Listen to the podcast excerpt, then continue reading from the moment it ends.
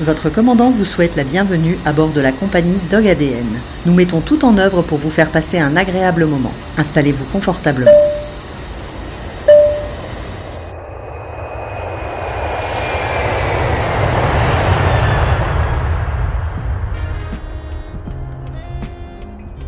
Le lieu d'abord, c'est 3500 mètres carrés en cœur de ville, entre la mairie et le théâtre de Calais. D'accord. On parle aux animaux ou on parle aux humains des animaux. Oui, donc oui, c'est oui. vraiment un lieu de, de partage social en fait. hein. Et là, c'était un diplôme de comportementaliste canin, mais toujours appliqué à la relation homme-chien. Et je vois la psychomotricienne qui est complètement sidérée. En fait, l'enfant ne parlait plus depuis plusieurs années. Ouais. À Havre de Paix, au cœur de la ville de Calais. C'est ce que propose la ferme urbaine de l'association Les Animaliens, présidée par Véronique de Vander, avec l'aide d'Elodie, Valérie, Xavier, Delphine et Axel ses acolytes. Quand le travail rime avec la passion. Chiens, chevaux, ânes, lapins, nacs sont des aides extraordinaires permettant de développer la médiation animale. Véronique, c'est un virage à 180 degrés. En effet, après une carrière dans le monde universitaire, elle décide à bientôt 60 ans de réaliser ce nouveau challenge. Après avoir suivi plusieurs formations en éthologie à l'université Paris-Descartes et l'école nationale Maison Alfort, elle développe parallèlement des cursus de formation dédiés à l'éducation canine au sein de la ferme. Passionnée de dog dancing, elle suit de nombreux stages, dont tout récemment un summer camp avec Alexandra Creusot, sacrée championne du monde de la discipline en 2022. Voilà le programme de son 11e épisode. Si vous aimez Dog ADN, partagez autour de vous et aidez-nous en mettant un maximum de 5 étoiles sur les plateformes d'écoute. Nouveau, vous pouvez retrouver cet épisode ainsi que le précédent en vidéo sur YouTube. Bonne écoute Véro, merci d'avoir accepté mon invitation. Avec plaisir. C'est un vrai plaisir bah, d'abord de te revoir, puisqu'on n'a pas l'occasion de se voir souvent, mais, C'est euh, mais c'est bah, peut-être d'autant plus un plaisir. Euh, pour, euh, bah, pour la petite histoire quand même, euh, Véronique euh, est ingénieure, tu, as encore le statut d'ingénieur euh, C'est En- un, diplôme, Ouais, un diplôme d'ingénieur en sciences de l'éducation, donc ingénieur en formation. Et j'ai toujours le statut, c'est alors là, le statut, c'est plus euh, par rapport à l'université. d'accord. Donc euh, voilà, ingénieur d'études euh, Donc toi, tu hors étais, classe. Nous, on s'est connus parce que tu étais rattaché à l'ULCO, qui est, qui est l'université du littoral qui est située à. Calais, dans lequel j'étais vacataire et on s'est rencontrés dans le cadre d'une Voilà. formation. Et, euh, et puis de, de fil en aiguille, on s'est aperçu qu'on avait des passions communes, euh, à savoir bah, le chien en particulier, puisqu'on est sur Dog ADN, mais bon, tous les animaux en général. animaux de toute façon. oui. Euh, Est-ce que tu peux euh, bah, me décrire un petit peu ce que c'est euh, bah, d'abord cette ferme urbaine à Calais parce que c'est difficile de te décrire, mais euh, si vous avez l'occasion de passer faire un petit coucou parce que c'est super sympa. Moi j'adore, j'adore. Un havre de paix au milieu d'une ville quoi. C'est vrai. Le lieu, d'abord, c'est 3500 mètres carrés en cœur de ville, entre la mairie et le théâtre de Calais. D'accord. C'est un lieu qui était une friche urbaine. Mhm. Donc on a réhabilité cette friche. L'idée c'était d'en faire une ferme urbaine pédagogique. Donc pas du tout un outil de production ni un outil agricole, euh, mais un outil de mise en relation des animaux humains et des animaux non humains D'accord. et avoir une autre relation avec l'animal au sein de cette autre structure. D'accord. Ok, d'accord, je comprends. Donc j'imagine que vu l'envergure du projet, parce que c'est quand même un projet quand même assez grand, euh, c'est quelque chose que tu as travaillé depuis assez longtemps? Alors, euh, en fait, j'étais responsable du QEP de Calais, donc c'est la formation continue universitaire euh, sur le site de Calais. Et en parallèle, depuis une quinzaine d'années, très investi dans tout ce qui est association d'insertion. D'accord. Donc, j'avais Enfants, déjà- adultes ou tout? Adultes, donc des personnes qui en- qu'on aide à reprendre le rythme du travail ou à retrouver un travail, euh, Mhm. tout simplement. Donc on avait déjà, euh, avec les ADLC, créé une structure qui était une péniche, un restaurant sur euh, une péniche à Guine. Ah, excellent, oui, d'accord. Voilà. Et là, on avait un atelier euh, déco, donc qui faisait des décors de théâtre, etc. Et on cherchait un lieu. Donc, on, on a trouvé cette euh, friche urbaine. On s'est rapproché de la municipalité. On a proposé un projet à la maire de Calais, D'accord. qui a été enthousiaste tout de suite et qui nous a accompagnés dans la création, donc la démolition, c'est une ancienne imprimerie de l'imprimerie, et euh, la création des nouveaux espaces. Donc on a une, des espaces réservés aux animaux et un espace qui est réservé à la médiation animale et à l'éducation canine. D'accord. Et tu, on est sur quelle surface? 3500 mètres carrés. 3500 mètres carrés, je rappelle, en cœur de ville. En cœur de ville, voilà. C'est- c'est- ça n'existe pas ailleurs. Enfin, je... C'est une première, non? Alors, euh, en centre-ville, de... on a. Sur une ville euh, moyenne, de taille moyenne, parce que Voilà, sur Calais, l'île, il y a une petite. Ouais, c'est euh, ça, il y a une les- les mais qui est, voilà, Ouais. qui est d'un d'un un autre esprit, je vais Tout à dire. fait, euh, parce que c'est à- de l'autre côté du périphérique par rapport à la ville. Voilà. C'est encore différent. Là, on est vraiment dans le centre de la ville, quoi. C'est incroyable. À Voilà. côté des villes, euh, à côté des, des rues euh, commerçantes. Et c'est vrai qu'on fait des émules. euh, On, a, on est visité régulièrement par des élus qui souhaitent mettre en place le même type de structure dans leur ville. Donc l'idée, c'était d'avoir un espace à la fois qui apporte de la nature en ville, hein, un lieu Oui. de promenade, les gens peuvent venir se promener, ça crée du lien bah, entre les grands-parents et les petits-enfants qui parlent des animaux qu'ils avaient eus, ça peut faire euh, du lien entre des personnes de cultures différentes. On parle aux animaux ou on parle euh, aux humains des animaux, Oui, donc oui, euh, c'est vraiment un lieu de, de partage social en fait. hein. Et surtout, c'est un, c'est pour la ville. Peut-être qu'à à l'origine, ça n'avait pas été conçu pour ça, mais c'est devenu pour la ville vraiment un, un élément structurant parce qu'on travaille avec toutes les structures qui accompagnent des publics fragiles. D'accord. Donc, ça du jeune euh, décrocheur scolaire, euh, euh, un groupe d'autistes en centre d'accueil de jour, Oui. euh, des enfants d'SOS Village qui ont été placés donc en rupture de lien, des enfants avec du handicap léger à moyen suivis par le CESAD. On répond à des appels à projets du contrat de ville sur des problématiques qui ont été ciblées par, euh, par euh, la ville et l'État. On répond à des appels à projets de l'aglo. Donc vraiment, on- cet outil est au service de la ville et ce sont les animaux qui apportent leurs compétences, bien sûr euh, encadrées par une équipe de pros, mais c'est les animaux qui, qui nourrissent un Ouais, peu la ville, ce qui est euh, l'essence même de la médiation animale, puisque la médiation animale, ça doit vraiment être au bénéfice des humains comme des animaux. Souvent, on Oui, le bien-être animal est prioritaire, bien sûr. et, Mhm. et en dehors du bien-être, il doit y avoir un bénéfice pour l'animal, sinon on n'est plus sur un échange, on est sur de l'utilisation de l'animal, D'accord. ce qui n'est Oui, pas l'esprit de la médiation dire. D'accord.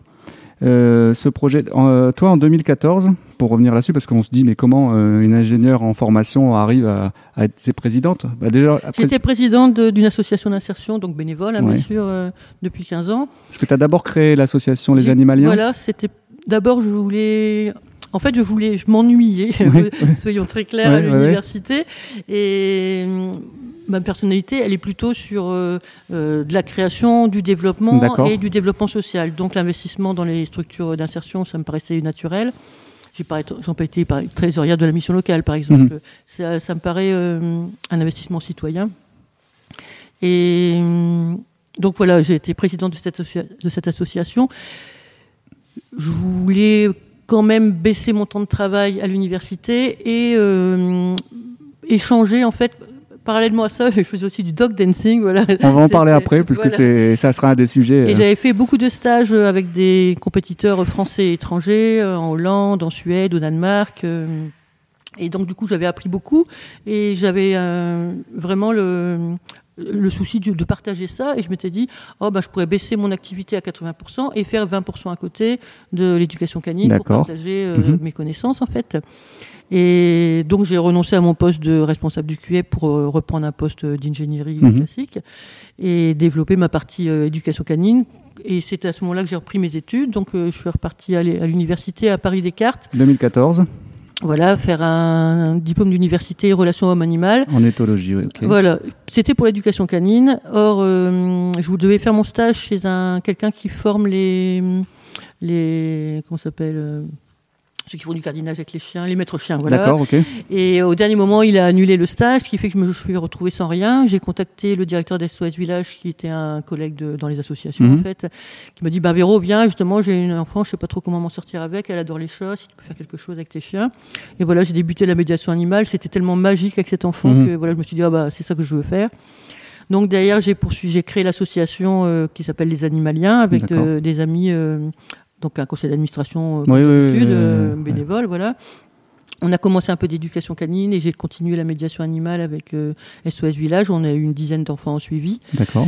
Et après est venue ce- cette, euh, opportunité de- d'ouvrir la ferme, donc de présenter euh, ce projet à la ville.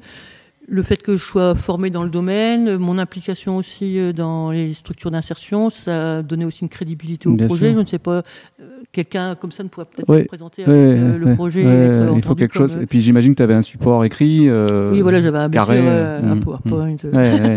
Voilà, tout était chiffré, etc. Bien sûr. Et après, j'ai repris des études à Maison Alfort, donc euh, l'école 2017. nationale, voilà, en Mhm. 2017. Et là, c'était un diplôme de comportementaliste canin, mais toujours appliqué à la relation homme-chien. Donc plus euh, scientifique, avec plus d'outils, euh, euh, pas médicaux, mais ouais, d'outils scientifiques, on va dire, toujours en éthologie. Par rapport à l'université euh, à Paris-Descartes, vraiment Paris-Descartes, ça m'a donné une euh, réflexion profonde sur le rapport qu'on peut avoir avec euh, les animaux, Mhm. la différence entre la relation homme-animal et la sanctuarisation de l'animal. Moi-même, j'avais été bénévole en refuge quand j'étais euh, jeune ado. Et c'est vrai, quand on est dans un refuge de protection animale, la protection animale a tendance à se replier sur elle-même Oui, et, et à, pas à s'ouvrir aux autres, tout à fait. Et à re- renier la relation homme-animal parce que ce qu'elle Oui. lui apparaît dans une, une- dans un- une mauvaise émotion. Oui. Et donc l'idée, c'était vraiment, euh, j'ai trouvé dans ce, dans ce diplôme toute une réflexion sociologique également de euh, notre coévolution avec l'animal, la notion de travail. Actuellement, le travail au niveau humain est souvent euh, mal perçu, perçu très négativement comme une aliénation, Oui. comme euh, une perte de temps euh, uniquement alimentaire, ou alors au contraire des gens accros au boulot et qui marchent sur les autres. Mhm. Donc vraiment, l'image de l'humain sur le travail, elle se détériore, je trouve, d'année en année. Ouais, tout à fait. Même s'il y a une nouvelle vague, là, je trouve, un peu pas, de la nouvelle génération qui est en train de, remettre en avant le loisir. je sais pas Oui, si tu as oui, vu la oui, priorisation du loisir. Ouais. et donc, toujours négatif sur le Ouais, travail. ouais, c'est ça.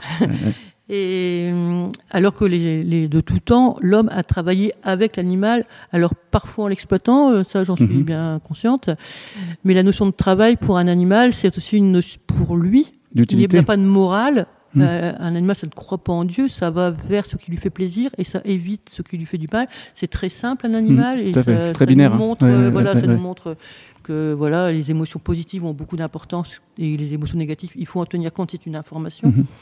Et donc le travail pour l'animal, c'est un, il y a une notion de plaisir pour l'animal parce que c'est une, un chien qui est souvent caressé va développer des endorphines tout comme nous. Oui. Euh, Euh, Donc, certains l'hormone- chiens ne devraient jamais être caressés, hein, mais certains chiens aiment être caressés. L'hormone du plaisir, hein, je précise va- pour ceux qui. Oui, et le contact avec euh, l'humain, c'est important pour l'animal, et on le voit sur nos animaux, nos, à la ferme urbaine, nos octodons, nos poules Hmm. viennent vers le viennent vers nous parce qu'elles y, elles y trouvent un avantage, sinon elles ne viendraient pas. Ça, c'est bien que tu en parles. Euh, on va peut-être parler des espèces qui sont présentes. euh, euh, c'est intéressant. Donc, moi, j'ai découvert. Tu me dis, il faut pas que j'oublie. hein. Donc, j'ai vu du, des lapins, Oui, toutes sortes de lapins. C'est magnifique. Euh, octodons, oui, euh, hamster, euh, cochon d'Inde, gerbille, gerbille, skinny, cochon skinny, sans donc poil, cochon d'Inde sans poil. Après, on a les, les ânes, les ânes miniatures, miniatures. Donc là, tu en as euh, quatre, quatre.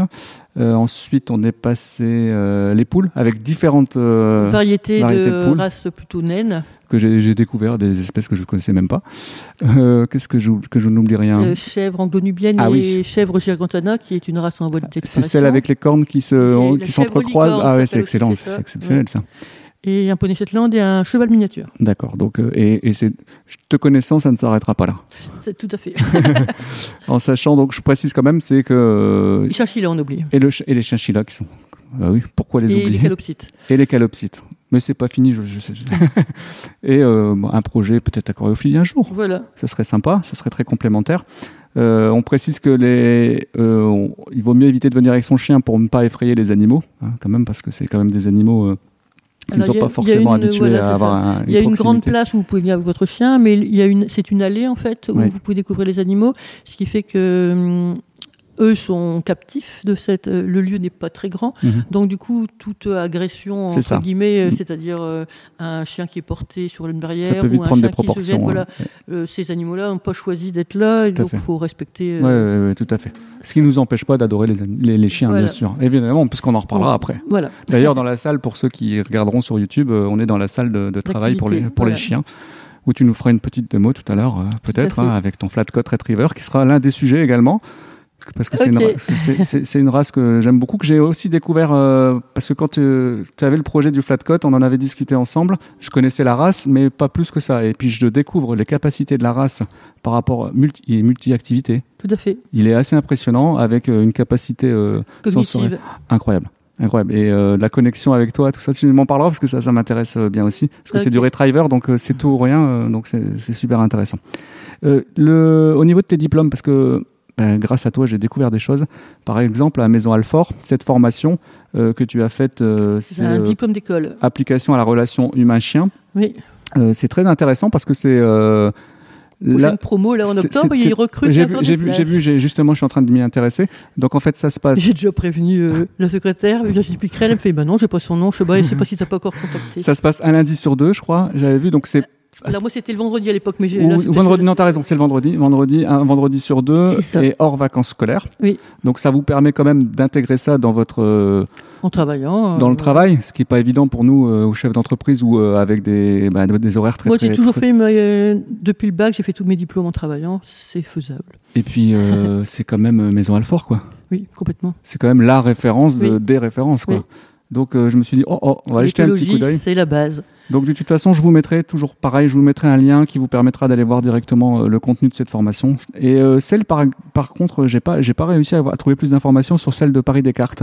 C'est un DU C'est un DU qui fait intervenir beaucoup de, per- de personnes différentes. Par exemple, moi j'avais eu quelqu'un qui avait qui était un littéraire euh, qui travaillait sur une thèse entre euh, sur les, les mélopées que chantaient les que chantent encore hein, les Indiens aux éléphantaux D'accord. lorsqu'ils les sèvrent et qu'ils Oui, les attachent oui, et ils oui, leur parlent. Et c'est cette euh, mélopée qui va être utilisée après pour les calmer en situation de stress. D'accord. Et ben, des choses très intéressantes. Euh, On a eu quelqu'un qui travaillait avec les dauphins, qui nous expliquait que les dauphins sont des prédateurs sexuels euh, Mhm. sévères. D'accord. Bah tu vois, je... Des violeurs, c'est les violeurs de la mer, on les appelle. non mais c'est intéressant. Je... Euh, qu'on- voilà, On peut pas le savoir. euh, voilà. Et voilà, eux, c'est vrai- vraiment ce diplôme-là, c'est sur la relation homme-animal, ça ouvre euh, l'esprit, si on veut le- Mm. Oui, mais- bah, de toute façon, l'esprit s'ouvrira qu'à ceux qui le veulent. hein. Voilà. Hein, on va pas, on va pas faire de la philosophie. Ça mais- permet de, se- de remettre en question des croyances et d'avancer C'est ça. dans sa relation à l'animal. Et là, on est, euh, c'est pareil. Donc, euh, tu, c'était en formation aussi- continue. Voilà, c'était aussi à vendre tous les vendredis ou quelque chose comme ça pendant un an. Et avec ton recul, puisque toi, tu as quand même une spécialisation au niveau du monde du chien, équin aussi, hein, puisque tu as commencé le- par le monde du cheval, je Oui, crois. oui. Le monde du chien est arrivé peut-être un petit peu après. quand j'ai arrêté euh, D'accord. Et euh, est-ce que tu- ces formations-là, tu les conseillerais à quel type de personnes? Éducateurs canins ou des gens qui travaillent euh, dans les zoos ou elles seraient orientées plus sur qui? Bah, si, on de- si on devait en profiter de Dog ADN pour conseiller à des gens qui sont passionnés du monde euh, animal Sur la relation euh, homme-animal, je trouve à des personnes qui voudraient peut-être élargir à autre chose que le chien, D'accord, oui, plus aussi. sur euh, aussi. la médiation animale ou voilà euh, Oui, donc ça, c'est à Descartes. à des cartes et À mais Maison sont Alfort. tout à fait complémentaires hein, Ouais, c'est ça. façon. Maison Alfort, Et- ça sera peut-être plus ciblé chien. Et Maison Alfort, bien sûr, c'est plus ciblé chien. D'accord. Donc euh, bon, euh, je, je vous mettrai les liens, comme ça vous irez regarder. Et puis, C'est euh, pas du tout la même éthique, la même façon de- Ouais. d'envisager les choses, mais du coup, euh, voilà, il faut faire les deux. ouais, parce que bah, ça se fait sur un an hein, pour euh, celle de Maison Alfort. Voilà, Donc un an, euh, un an dans une vie, c'est rien. On est d'accord. on est bien d'accord. Donc pour revenir là-dessus, en avril 2019, moi j'ai vu l'inauguration. Je pensais que ça avait ouvert avant. C'est juste l'inauguration peut-être. hein? Alors, euh, on était un peu à la bourre sur les travaux et Bah, bah, c'est toujours, long parce que voilà, c'est ça. Il faut désamianter, Ouais, ça ouais, prend ça, plus de temps que prévu. les euh, voilà. impondérables Et puis tout d'un et coup, euh, tout le monde s'énerve. euh, Bah alors cette ferme, elle ouvre ou quoi? Ouais, C'est le serpent de mer cette ferme. Et donc il faut ouvrir à tout prix. C'est l'Arlésienne. Voilà, c'est ça. on en parle, on la voit pas. Et du coup, ben, on a ouvert en, pour le mois de décembre de manière à ce que les enfants puissent, euh, pour Noël, aller faire un tour à la ferme et voir bah les oui. animaux, etc. Par contre, ben, il y avait de la boue. Et donc, on a eu euh, la cause. C'est ça, euh, tout ce qui est cause animale, ça, ça attire. euh, comment dire ça C'est polémique. donc, euh, ceux qui voulaient euh, conforter leurs croyances sur, de toute façon, euh, cette ferme urbaine, c'est de la merde, ont vu la boue. Mais voilà. Oui, bah, ça- C'est l'hiver, il y a de la boue, Mm. euh, l'herbe n'a pas eu le temps de s'enraciner. Voilà, c'est normal. C'est comme ceux qui aiment euh, l'art abstrait. euh, certains verront euh, un trait de crayon, euh, d'autres verront tout un, Voilà, tout un concept. Et d'autres ont trouvé ça super, il y avait la queue jusque dehors. Mm. Bon, globalement, c'était franchement une réussite. Quoi. Bah moi, je personnellement, avec On mon on regard, a- je pense voilà. quand même de quelqu'un qui a vu quand même pas mal de choses. Oui. Enfin, je trouve que le projet il est extraordinaire et moi j'invite les villes à intégrer ça parce que c'est un poumon vert encore supplémentaire. Alors la Fondation Sommer, c'est une fondation Adrien et Pierre Sommer qui soutient la médiation animale et les fermes pédagogiques. Tous les ans, lance un trophée des fermes pédagogiques. Donc nous, on a été lauréats deux ans de suite et sur le donc euh, sur des projets de développement de la ferme. Mais pour ceux qui voudraient euh, créer une ferme, mhm. euh, ils accompagnent également le, la, les créations de fermes. Donc tu me regardes genre, tu, tu, parles pour moi. si les gens étaient intéressés, eh ben vous pouvez me contacter ou contacter directement la fondation. Il y a des possibilités. Ah, moi, je trouve le projet. Ça, ça, se voit ou pas? On dirait des yeux d'enfant ou pas? Ah, Oui, un peu. une chose aussi que je voulais remarquer, parce que tu, vous avez eu un prix par une, alors je sais plus comment ça s'appelle. C'est des, des, Espagnols, je crois. Hein, c'est ça Infinity. Et euh, tu peux nous en parler parce que c'est rare. Alors c'est une ça fondation. montre la qualité du projet. Euh, oui, tout à fait. C'était une fondation internationale et Affinity, c'est les, ils font des croquettes. Euh, C'était eux Voilà. J'avais pas fait le lien, tu vois. D'accord. C'est la fondation euh, Croquette. Donc ils avaient une fondation, ils avaient une antenne en France à l'époque et euh, la maison mère à Barcelone. On, est allé là-bas, on a fait un, un échange avec une, une structure de médiation animale qui qui fonctionnait à peu près comme. ouais, donc ils investissent une partie de leur chiffre d'affaires, j'imagine, pour aider en subside. voilà, c'est ça. D'accord. Et donc il y avait un appel à projet euh, sur lequel on a répondu avec le pour les enfants du CESAD et ça nous a financé les séances du CESAD pendant euh, un an. Ça c'est bien. Euh, oh, je rebondis là-dessus parce que moi j'ai découvert le CESAD, je savais pas ce que c'était. Tu peux peut-être en parler un petit peu? Alors le CESAD c'est une structure qui est portée par la FAPI, donc une association de parents d'enfants handicapés, hein, la FAPI, une grosse structure nationale. Et donc les CESAD sont des structures qui accompagnent des enfants avec handicap euh, léger à moyen. Ils accompagnent également sur Physique, la parentalité. mentaux, les deux? Oui, souvent les deux. D'accord. Et ils accompagnent également des, des familles ou des personnes en milieu ouvert, donc euh, qui habitent dans une maison, et ils vont les accompagner dans leur vie euh, quotidienne. Et en période mercredi ou en période scolaire, je veux dire, ils donnent du soutien ou, ou, ou autres, euh, mhm. soutien, ou de l'ergothérapie, ou de l'orthophonie aux enfants euh, pour les aider dans leur scolarité en fait. Est-ce que tu aurais, euh, tu pourrais évoquer un souvenir justement d'une médiation animale avec un enfant, peut-être ta première, qui a été une révélation pour toi L'apport, l'apport de l'animal sur un enfant en difficulté ben, psychologique ou mentale Alors au niveau du CESAD, mon plus beau souvenir, c'est un enfant qui était accompagné par une psychomotricienne. D'accord. Ils viennent, bien sûr, on s'appuie, nous, sur les professionnels. Hein, on bien, sûr, bien, sûr, bien sûr, bien sûr, De toute façon, euh, il n'y a jamais un, y a pas un acteur, c'est un Voilà, c'est tout à fait, c'est exactement ça. Voilà, c'est ça. Et on fait une petite séance. Donc c'est un enfant qu'on ne connaissait pas. Donc euh, première séance, on voit un peu quels sont ses rapports avec euh, l'animal, euh, comment on approche un animal, comment lui travaille dans l'espace, l'enfant. et donc bon, on utilise un petit parcours avec un petit tunnel. Et puis alors moi je suis parti à fond. alors là il a dit tunnel et l'enfant fait tunnel. Le chien passe dans le tunnel. super, bravo, bravo, waouh, super. Et je vois la psychomotricienne qui est complètement sidérée. En fait, l'enfant ne parlait plus depuis plusieurs années. Et là, il avait, euh, il avait juste suivi le truc. Euh, et voilà, ça s'était décoincé. C'est quelque chose que j'ai lu plusieurs fois, justement. Oui. Apparemment. Je pense que c'est ce, qui est le plus magique euh, dans. Plus, plus médiation animale avec le chien ou tout type d'animaux? Je... Alors, je, je, pense tout type d'animaux, en particulier avec le chien, je dirais. Il est peut-être plus communicatif, le chien. Il est peut-être plus interactif. Ben, en fait, dans la médiation animale, il y a des choses, nous, professionnels, la professionnelle de santé ou nous, la professionnelle en médiation animale, qui euh, encadrons une séance avec une préparation, des objectifs, euh, une évaluation en continu, etc. Il y a ce que l'enfant va mettre dans la séance, l'enfant ou la personne, on oublie souvent, mais c'est comme un apprentissage. C'est pas le prof qui apprend à l'enfant, hein. c'est ce que l'enfant va prendre de ce que le prof lui donne. C'est bien de le rappeler. Oui, oui, c'est bien, de le rappeler, de se remettre à. Je retrouve en toi Et donc, euh, voilà, c'est ce que l'enfant va, va mettre. Et il y a une dimension qu'on maîtrise encore moins, c'est ce que l'animal va mettre et qu'on ne peut jamais prévoir non plus. Donc, c'est nous, notre, euh, notre principal objectif, c'est de mettre en relation ces euh, deux entités vivantes. Et l'intéressant avec le chien, je l'ai vu avec avec l'âne également et le cheval, mais moins qu'avec le chien. D'accord. C'est que l'enfant considère le chien comme son égal, comme un individu. Ce que nous devrions faire en tant qu'adultes, et l'enfant là nous montre l'exemple comme toujours, mais l'enfant considère vraiment l'animal, le chien, comme son égal et euh, investit dans cette relation euh, sans parole euh, des choses que nous, on ne serait pas à même de lui apporter. Et c'est l'animal qui lui apporte. On a beau dire la que, relation, euh, euh, la médiation animale, c'est tripartite. Oui, c'est vrai, c'est tripartite. Mais quand même, Il y a quelque chose de magique qu'on peut même pas voir. il y a en fait. quand même un lien invisible entre l'animal et qui se révèle avec l'enfant. Et Mais que nous, on ne peut pas. En même temps, euh, le chien, on le découvre. inventer. On, on découvre ses capacités à, à comprendre, Oui. à, à analyser une situation de plus en plus. En, Oui. toi, en plus, qui a fait Au niveau cognitif, bah là en Mais, ce euh, moment j'apprends les couleurs à mon chien, la reconnaissance de couleurs. D'accord. On a fait deux séances, on est reconnaître la couleur jaune. Oui. Mais voilà, euh, et quand j'ai dit ça, tout le monde me dit Oh, j'aurais pas cru qu'ils reconnaissaient les couleurs. Bah pourquoi ils ont des yeux quoi Oui, c'est ça. Après, il faut le- juste leur donner un sens. euh, Oui, voilà, ça. c'est Ouais, tout à fait. Euh, donc, tu, la ferme urbaine, tu n'es pas seul puisque tu encadres une équipe. Voilà. Le, moi, j'en ai noté trois, mais bon, je, je crois que tu en as plus. Donc, il y a Elodie, euh, Valérie et Xavier, c'est important de les citer. Oui. Euh, donc, il y avait qui d'autre euh Et Delphine et Axel. D'accord. Au niveau de ton recrutement, euh, j'imagine que tu avais un cahier des charges, surtout que je sais que tu es très sensible à la partie humaine. Donc, tu avais, déjà une vision, en fait, hein, quand tu as ouvert la ferme. On a forcément une vision. Alors pas du tout. Pas Là- du tout Alors là, je me suis largement plantée. D'accord. Je suis pas bonne en RH, on va dire ça. D'accord. À mon avis, trop.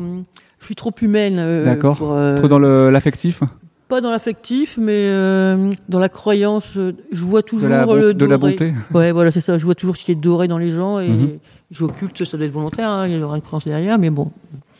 Et donc, du coup, j'ai ouvert la ferme. J'avais juste euh, Valérie avec moi, qui était une, euh, une amie du dog dance, en fait, D'accord.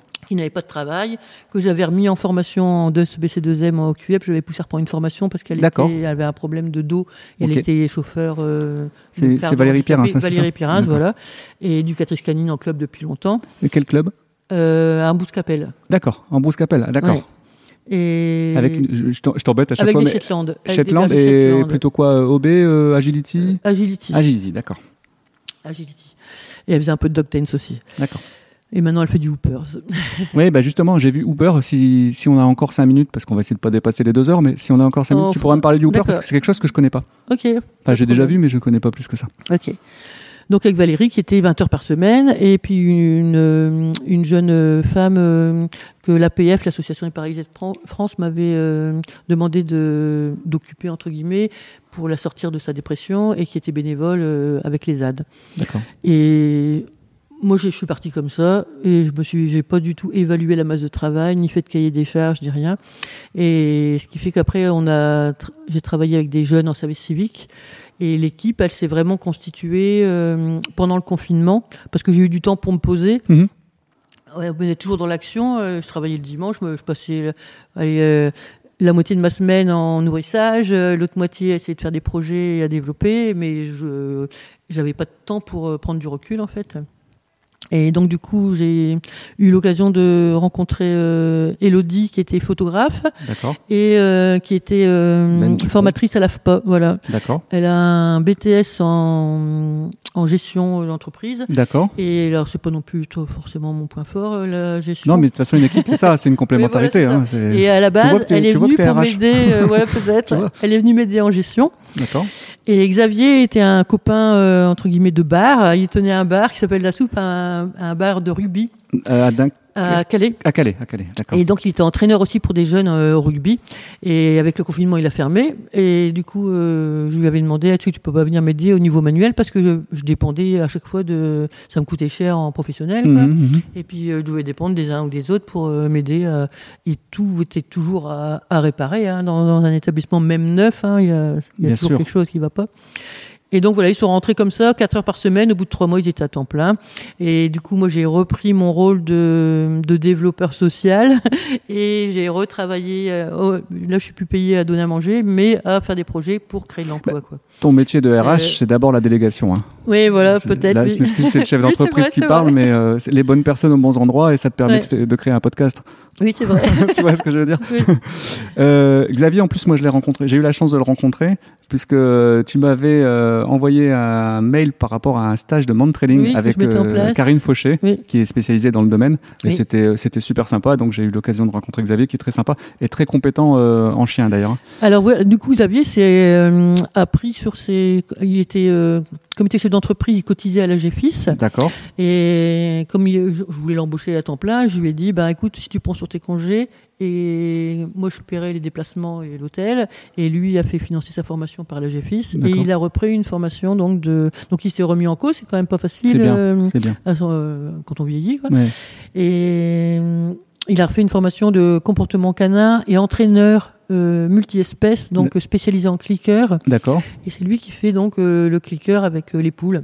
Tu sais où il a fait ça, non? Au centre du bien-être animal près de Paris. C'est avec Isabelle Vieira qui est éthologue et euh, Pat Rérol qui est très, ils sont très connus. euh, sur, euh, Je réécouterai, je marquerai les noms et puis je ferai des liens. Comme de ça, ceux problème. qui sont intéressés, je trouve que c'est génial parce que ça permet de découvrir. oui, Il y a tellement d'acteurs dans le monde animal. oui, bien sûr. Des pas bons, hein Mais moi, j'avais choisi. nous, on va se concentrer sur les chose- bons. hein. Bah, en fait, moi, je voulais pas qu'il fasse la même chose que moi. D'abord, il n'y a pas cette euh, fibre universitaire Mm. que j'ai. Oui. Et euh, je voulais que, que ce soit très pratique. Mhm. Et ça l'était pour Oui. lui. Ça a été euh, vraiment difficile parce que ça demande beaucoup de remise Parce en que question. éthologie, ça doit être plus compliqué. Je repense à ça. euh, éthologie, ça doit être plus compliqué parce que C'est plus scientifique, c'est puis scientifique, du et niveau puis c'est- master déjà. euh, c'est ça. Et euh, il y a un niveau requis pour intégrer? Pour le son de bien-être animal, Ouais. Pour euh, non, tu sais le à la maison, tendance- maison à Alfort. euh, je pense pas qu'il y ait de niveau recul, plus, mais- mais, euh, ils, ils, ils voient l'expérience aussi. Mais il y a des TP. C'est important parce que c'est très difficile à notre âge, hein, excuse-moi, hein, mais de redécoller la pulpe qui est au fond et de se remettre à apprendre. Il y a moins de TP, à... il y a plus, au sein du bien-être animal, il y a beaucoup de TP. Ouais, c'est beaucoup de travail par la pratique. D'accord. Donc là, on a. Euh, donc, tu as rebondi justement sur le sujet que je voulais entamer, l'éducation canine. D'accord. Parce que quand on va sur ton site internet, je mettrai le lien, pareil, euh, de, de la ferme urbaine, on s'aperçoit qu'il y a une session euh, dédiée euh, à l'éducation canine avec un programme. D'ailleurs, j'ai tout imprimé. hein. Donc, il y a ABC Dog, activité de loisirs, Dog and the City, Clicker Training. Oui. C'est Xavier qui anime ou Alors, toi aussi euh, ou, moi tous, les, aussi. tous, les, tous les membres Voilà. Valérie, euh, moins maintenant, mais elle le faisait aussi. Tout ce qui est euh, ABC Dog, on est trois à l'animer. Moi, Donc là, c'est quoi Ça va être pour une école des chiots Enfin, voilà. pas l'école des chiots, parce que c'est en ce moment, c'est très. Tu as vu, hein, l'école des chiots, en ce moment, c'est au milieu des polémiques. euh, il faut pas laisser des chiots ensemble, parce que c'est comme des enfants tout seuls dans une classe, c'est vite le euh, bordel. Voilà. Mais c'est pour ça qu'on met des gens euh, qui sont compétents avec des chiens soit régulateurs adultes qui vont. Ça euh, n'existe pas, le chien régulateur. Enfin, tu vois ce que. Oui, oui, non, mais c'est un concept. C'est parce que là, on a, on va avoir tout un auditoire, donc euh, j'essaye Voilà. de. Alors, euh, la SCC, qui a mis en place, dans la Société Centrale Canine, qui a mis en place les écoles des chiots, a fondé tout son programme sur euh, l'éducation naturelle. D'accord. L'éducation naturelle, ça vient d'un, je ne connais plus, je me rappelle plus le nom de la personne, ouh, ouh, Véro, C'est- Ouh Je mettrai un son derrière. Ouh voilà, qui s'est basé sur l'observation des loups. Ah, Et Ah, oui, ça d'accord. fait maintenant polémique parce que effectivement Bah, le en n'est pas loup. captivité. euh, c'était des loups en à- captivité. Et puis le chien n'est plus à loup depuis Ouais. le paléolithique, hein, donc euh, ça fait bien bien longtemps. Donc euh, voilà, donc les euh, les fondements même de cette euh, de cette école ne sont plus valides, Tout à sont fait. invalidés par la science, on va dire ça. Donc on connaît beaucoup mieux maintenant. euh, il y a eu beaucoup plus d'études d'abord sur les chiens férots, donc des chiens en liberté. Il faut savoir aussi que les chiens férots n'ont pas les mêmes gènes, les mêmes euh, chromosomes Mhm. que euh, nos chiens de famille. Oui, oui. Donc euh, même l'étude des chiens férots est à prendre. Tu vas parler des Avec- chiens d'Australie ou voilà, des chiens férots sauvages en Italie, ou... par exemple, hein, des chiens qui sont nés à l'état sauvage ou retournés à l'état sauvage. D'accord. Donc euh, eux n'ont pas besoin Ce des qu'on va retrouver humains. dans les pays de l'Est aussi, parce que je sais qu'il y a des Voilà. éthologues qui étudient les, les chiens des pays de l'Est. Donc il y a des gens qui s'évertuent à ramener des- ces pauvres chiens qui n'ont pas les mêmes Mhm, gènes que mhm. nous. Et euh, forcément, ces chiens n'ont pas besoin de l'humain. Ces chiens sont Ils sont totalement autonomes, comme un chat qui va reprendre ses libertés. Voilà, ils Mhm. sont autonomes dans les rues, il faut les y laisser. Mhm. Toutes les personnes qui viennent, ah mon chien, c'est compliqué, il vient de Roumanie. Bah oui, bah fallait le laisser en Roumanie, je veux C'est dire, c'est pas un chien de famille. Donc, si vous voulez prendre un chien, prenez un chien de famille. Et euh, je rebondis là-dessus, si c'est un chiot, Bah, il a quand même pas les mêmes gènes. d'accord. C'est important, c'est bien de, Le c'est bien d'en par parler. exemple, hum, a cette, euh, euh, ce retrait par rapport à l'humain à qui lui permet de vivre Mhm, parce que mhm, c'est sa, façon de, sont ses Il n'est pas dépendant de l'alimentation. Voilà, exactement. Euh, quand on observe les, euh, l'évolution du loup et du chiot, c'est pas du tout la même chose. Mhm. Euh, d'abord, le loup va se démerder beaucoup plus vite, notamment au niveau moteur. Par contre, sa période sensible, elle va être beaucoup plus courte que parce qu'il doit se démerder que celle du chiot qui doit être beaucoup plus longue, ce qui lui permet, comme il a une longue période sensible, euh, d'avoir cette communication avec l'humain, avec qui il va évoluer. Et donc elle est importante cette période sensible, sa longueur, et elle n'est pas nécessaire au loup.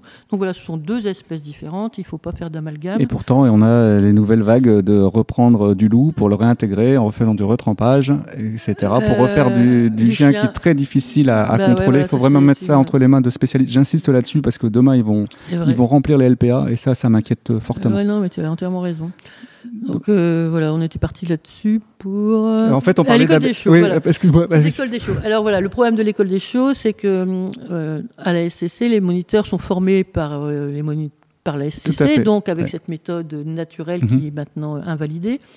Et l'idée est l'idée était bienveillante, bien sûr, était de mettre en relation les chiots et les gens pensent aussi, mon chien, il doit être social, il doit jouer avec tous les autres chiens. Ben non, pas du tout. Tout à fait. Votre chiot, il doit être habitué à vous, il va vivre avec vous, mm, mm. chez vous, pas avec 10 000 chiens. Donc, ce que vous devez l'habituer à faire, c'est choisir un chiot de sa taille, allez vous promener avec deux chiots ou avec un adulte d'une amie dont vous savez que cet adulte très gentil ne va pas mm, euh, remettre en, place votre chiot. C'est pas ce qu'on lui demande. Un chat régulateur, c'est ça, euh, un chat régulateur, et ça abîme les chiots. C'est-à-dire que le chiot va être terrorisé pour lui. Euh, le, ce chien, à chaque fois, en plus, en période d'imprégnation, donc il ne peut plus s'exprimer, et donc ça va le refermer, et ça va faire des chiots qui sont des chiens qui sont dépressifs. Ah, ils sont très obéissants, ils ne prennent jamais d'initiative, c'est normal. Et quoi qu'ils fassent, soit on leur dit non, soit c'est un autre chien qui lui donne un coup de tête, on lui dit non, tu ne bouges pas. Donc il a appris à ne pas bouger. C'est une forme de soumission. Oui, c'est la dépression, c'est de l'impuissance acquise. Euh, je ne voulais pas dire le mot. Pour ouais, résignation, je, je dirais. Je appelle plutôt de résignation acquise. Et le chien s'est résigné parce qu'à force qu'on lui dise qu'il ne peut pas faire les choses, ben, il s'est résigné. Mais c'est pas ce qu'on veut pour nos chiots. Mhm. Nous, on veut des. Alors c'est vrai, c'est chiant. Ils vont faire pipi, ils vont grimper partout, euh, ils vont vous mordiller. Mais votre enfant, il fait pipi partout, il marche à quatre pattes et euh, il mange la terre des plantes. Et... Il a 18 ans, il le fait plus. Voilà, il va grandir et plus il. Enfin, j'espère. quand on voit les écoles Montessori ou, euh, ou mm. toutes les où on, parle beaucoup maintenant hein, de tout ce qui est sensoriel qui, va, qui aide l'enfant à prendre confiance en lui, bah c'est ce qu'on veut pour notre show. On veut un show qui a super confiance en lui. Moi, j'utilise beaucoup les plateformes avec les shows parce que la plateforme, ça me dit bien au show où, il doit être. Du coup, il fait pas d'erreur. Du coup, pour la personne, son show est super intelligent et super bien. Yes, wow, good doggy. Ah. Et le chien, plus il vient, moi, je suis super confiant. Ah, bien, on m'a dit, c'est là. Ah, bah, je suis là. Ouais, bah, je suis là, Véro. Il y a du bruit. Je m'en fous, moi, je suis sur ma plateforme. Mmh. Et voilà, mon chien a confiance. Il, il, est fier. Mmh, mmh, voilà, il est fier d'être lui-même. Et c'est ça qu'on veut pour nos chiens. On veut pas autre chose. Quoi. Et je vois que tu as pas mal d'objets de proprioception. Tu t'en sers aussi Parce que ça aussi, ça rassure euh, l'animal. Je euh. travaille beaucoup avec ça. Et mm, on voit bien les chiots qui ont, qui ont, été inhibés, ils arrivent. Alors certains chiots sont vraiment freeze. Hein. Ici dans la salle, ils connaissent pas la salle, ils osent pas rien faire. Et ils ont du mal. Alors selon le chiot, je l'observe un peu, je vais mettre des choses plus ou moins compliquées pour observer son degré de sens de l'initiative. C'est pas vraiment l'équilibre que je mmh. regarde, c'est juste sa confiance. en fait. Et j'explique au maître comment faire. Euh, et du coup, le, la fois suivante, quand le chien, hop, direct, il va sur son truc de proposition, il est là-dessus. Ah, t'as vu Je suis monté dessus direct. Ça. Fier comme un comme Bartaban. voilà. Après, je vois que les activités de loisirs. Euh... Alors, activités de loisirs, bah, c'est ah, le monde trailing, les hoopers, euh, la détection. Là, on va faire plusieurs. Euh, on lance un cycle de détection là en septembre. On fera les couleurs par la suite. Euh, mais la détection, je pense que ça va t'intéresser. Vas-y, vas-y, vas-y, vas-y. Parle-en. Alors, bah, la détection, c'est la reconnaissance d'odeur. Donc, euh, le euh, nose. Du nosework, du travail avec nose le nez. Ouais, c'est chercher le mot. J'ai un anglais très limité. Voilà. bah, là encore, bah, c'est pour améliorer la relation avec l'humain, c'est pour donner un loisir au chien. Mm Certains humains, sont, ça les intéresse pas trop de courir ni d'apprendre des petits aux chiens. Euh, eux, ils veulent une relation harmonieuse et calme avec leur chien. J'adore. La détection, c'est un bon. Euh, qui est très fatigant en euh, plus. C'est fatigant pour le chien, donc déjà, c'est très bien pour les chiens qui sont un peu hyperactifs. Mhm. C'est très bien aussi pour le, les chiens peu confiants, mhm. parce qu'évidemment, ils vont trouver, ça rend confiant. Et puis surtout, c'est un sens que l'humain n'a pas du tout développé, et de moins en moins, parce qu'on a trop d'odeurs autour, du coup, ça s'atrophie un peu. Comme.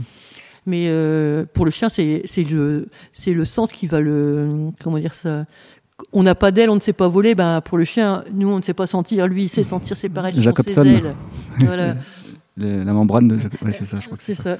Et donc, du coup, voilà, euh, le chien va montrer au maître des, qui sait faire des choses. Le maître n'aurait jamais pensé que son chien savait faire ça. Et pareil, ça va travailler sur le lien entre l'homme et l'animal. Et augmenter la relation entre les deux, et ça va être exceptionnel, quoi. Voilà, tout à fait. Donc, nous, on travaille avec de l'huile de truffe en détection. Certaines personnes travaillent avec des. Comme les caveurs. Huiles essentielles. Pour les chiens de cavage. Voilà, c'est ça. Euh, j'ai beaucoup réfléchi et expérimenté les méthodes.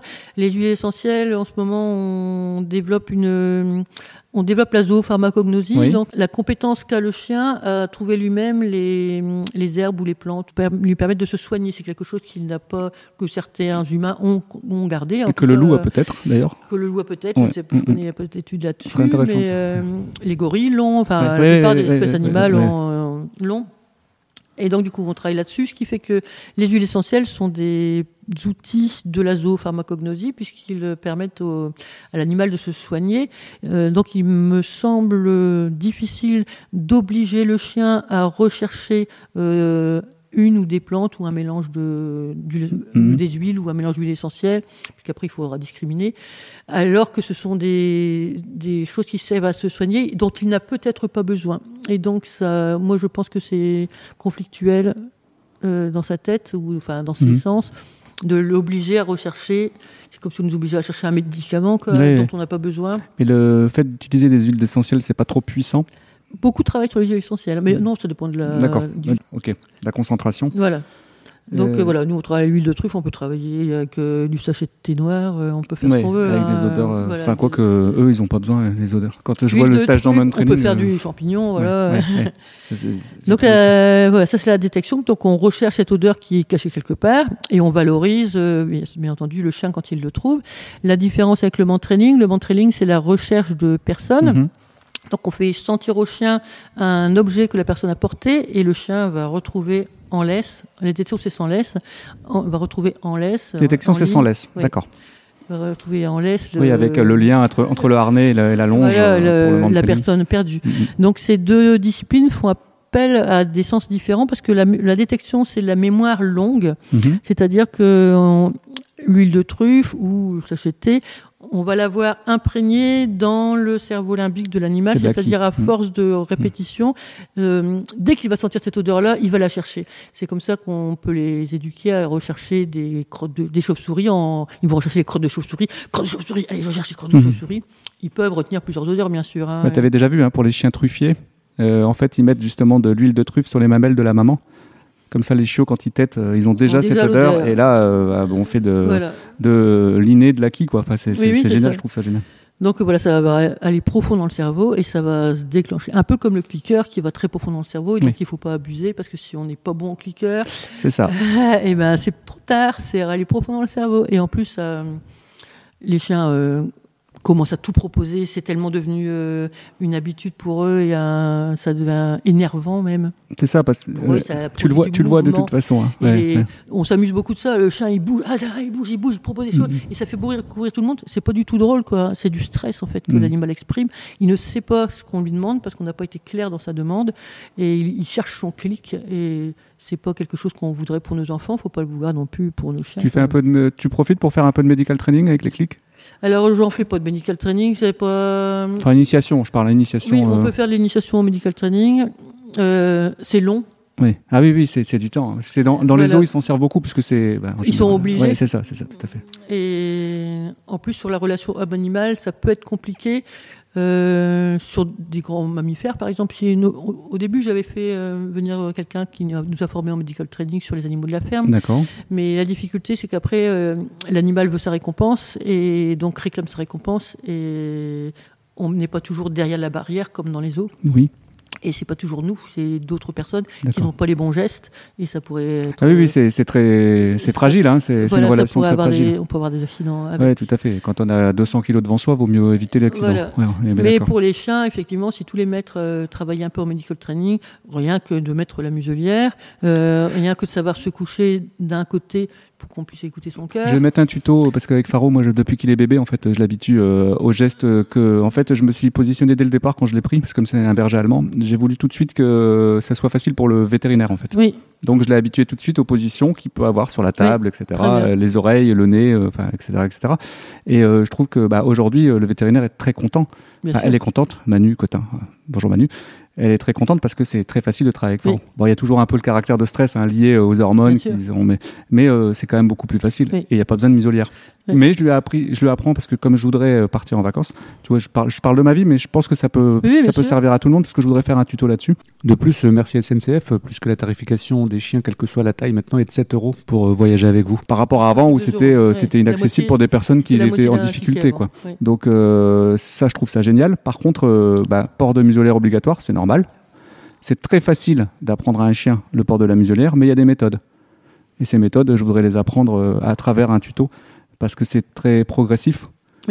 Et malheureusement, les gens, euh, je, tu sais que j'ai mon autre vie à côté euh, par rapport à la commercialisation de... Mettre le, la muselière. euh, Ils mettent la muselière en magasin, directement sur le chien, Ouais. il est traumatisé, et alors Et revenir sur un traumatisme, c'est très compliqué. Voilà. Donc, Bah, mais Ils font pareil avec le chiot. mhm. ils mettent la lait, bah, il marche pas en laisse. Bah ça. non, votre enfant ne marche pas en naissant. Est-ce qu'on pourrait dire aux gens d'ailleurs que quand ils font l'acquisition du chiot, le premier mois, ils le laissent tranquille, ils lui laissent découvrir la vie C'est pas la peine de commencer l'éducation tout de suite.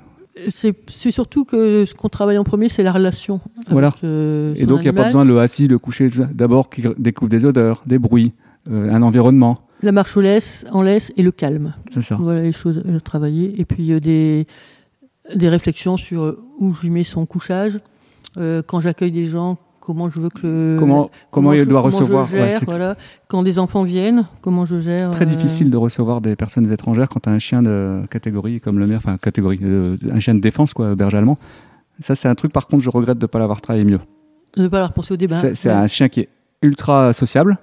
Par contre, sa maison, ma maison commence par un couloir. Et tu vois, ce couloir, pour moi, c'est très compliqué. Donc maintenant, je reçois les gens dans le jardin et après, on rentre dans la maison. Parce que c'est beaucoup plus espacé. Et lui, il a la possibilité de reculer ou de partir s'il ne veut pas. euh, tu vois. Bon, c'est ma méthode à moi qui marche plutôt bien. Oui. Mais j'aurais dû le travailler beaucoup Mais en plus fait, petit. c'est assez. euh, Mais c'est un fils du Covid. Un chien du Covid. Oui. Et Beaucoup, malheureusement, on ne pouvait pas recevoir à l'époque. C'est comme l'Ukraine aussi, le Covid. euh. Il est Mais responsable de beaucoup de choses. Moi, je pouvais recevoir personne à la maison. Oui, ça c'est compliqué. Et ça, c'est euh, très très compliqué. ouais.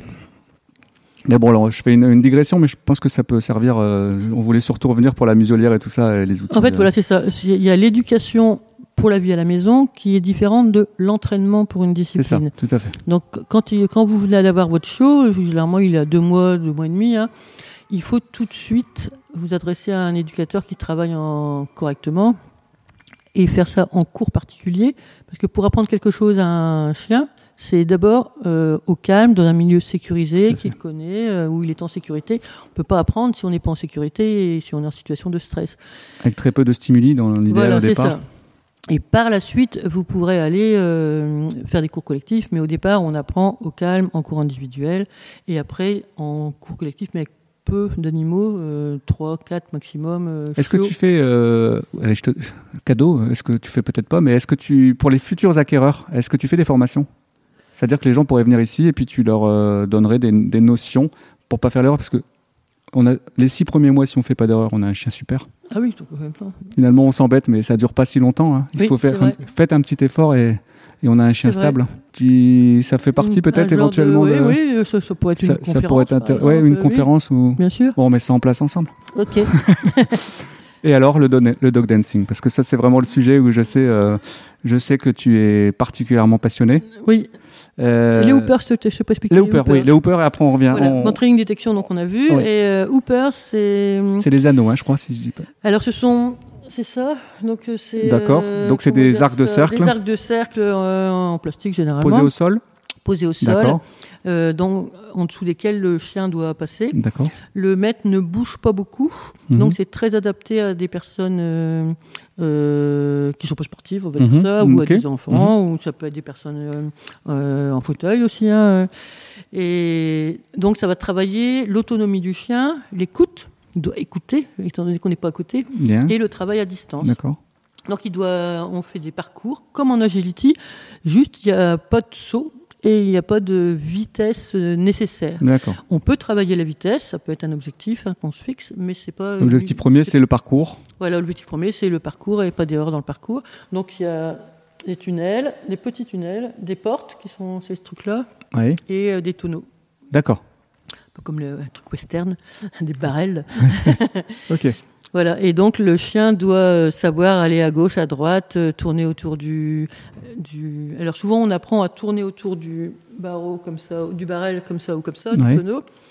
Euh, en hoopers, on doit pouvoir repousser vers le tonneau et repartir au loin. D'accord. Donc euh, c'est une discipline quand même difficile, je veux dire. Ça va être bien euh, pour les border collies, ça. C'est alors pour les border collies, je considérerais plus le tribal. Oui, oui, j'ai vu. Le j'ai vu. tribal, ces grosses boules là, parce qu'ils rangent leurs boules. là. Mais oui, c'est quand même bien pour les border collies. Euh, La distance, euh, ils travaillent bien en distance. ouais, tout à fait. Enfin, les en général, je pense. Ouais. Et que le Hooper, c'est une, euh, aussi une belle récompense sur une discipline qui est plus compliquée ou plus euh, où on court moins. C'est une belle récompense de fin de concentration aussi euh, sur autre chose. D'accord. Voilà. Et donc, le dog dancing. Alors, donc le dog Le dancing. dog dancing. Alors, pour, Alors, pour, vas-y. informa- pour information, parce que j'ai eh, j'ai quand même regardé deux, trois trucs, je sais plus où j'ai noté.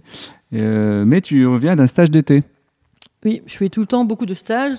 Et là, comme tu t'es dit, bah, je vais faire un stage avec une personne pas connue, tu t'es dit, je vais choisir la championne du monde Mais j'étais déjà. de l'équipe de France. J'ai déjà fait un stage avec elle en janvier et l'été dernier aussi. Elle était, oui, en plus, elle était pas, parce que c'est en mars, je crois qu'elle a eu son Oui, en titre. avril, Enfin, ouais. elle, elle et l'équipe de France également. Euh, Elle est déjà compétitrice internationale depuis euh, pas mal d'années. bah, je l'ai vu sur la Cruft. D'ailleurs, la Cruft, je le mettrai aussi le lien, euh, parce que la Cruft à Birmingham, tu as, déjà eu l'occasion. J'adorerais y aller. Moi aussi.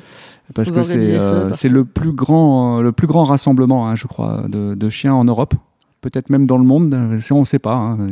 Et, euh, et donc en plus de C'est très spectacle. c'est oui, à- à la- et les Anglais sont très forts aussi. Voilà. Et en plus de faire, euh, je pense, de, de la race, Ils font hein, la il y a les beauté, expos. ils font euh, voilà, de la il y a agility, obéissance et agility et dog dancing. et dog dancing, tout à fait. Et alors sur YouTube, on voit pas mal de, on voit pas mal de vidéos. Moi, j'ai mis euh, en lien, je mets la vidéo de la championne du monde avec laquelle tu as fait le. C'est pour ça que j'en parle, hein, avec le- lequel tu, tu as fait le stage.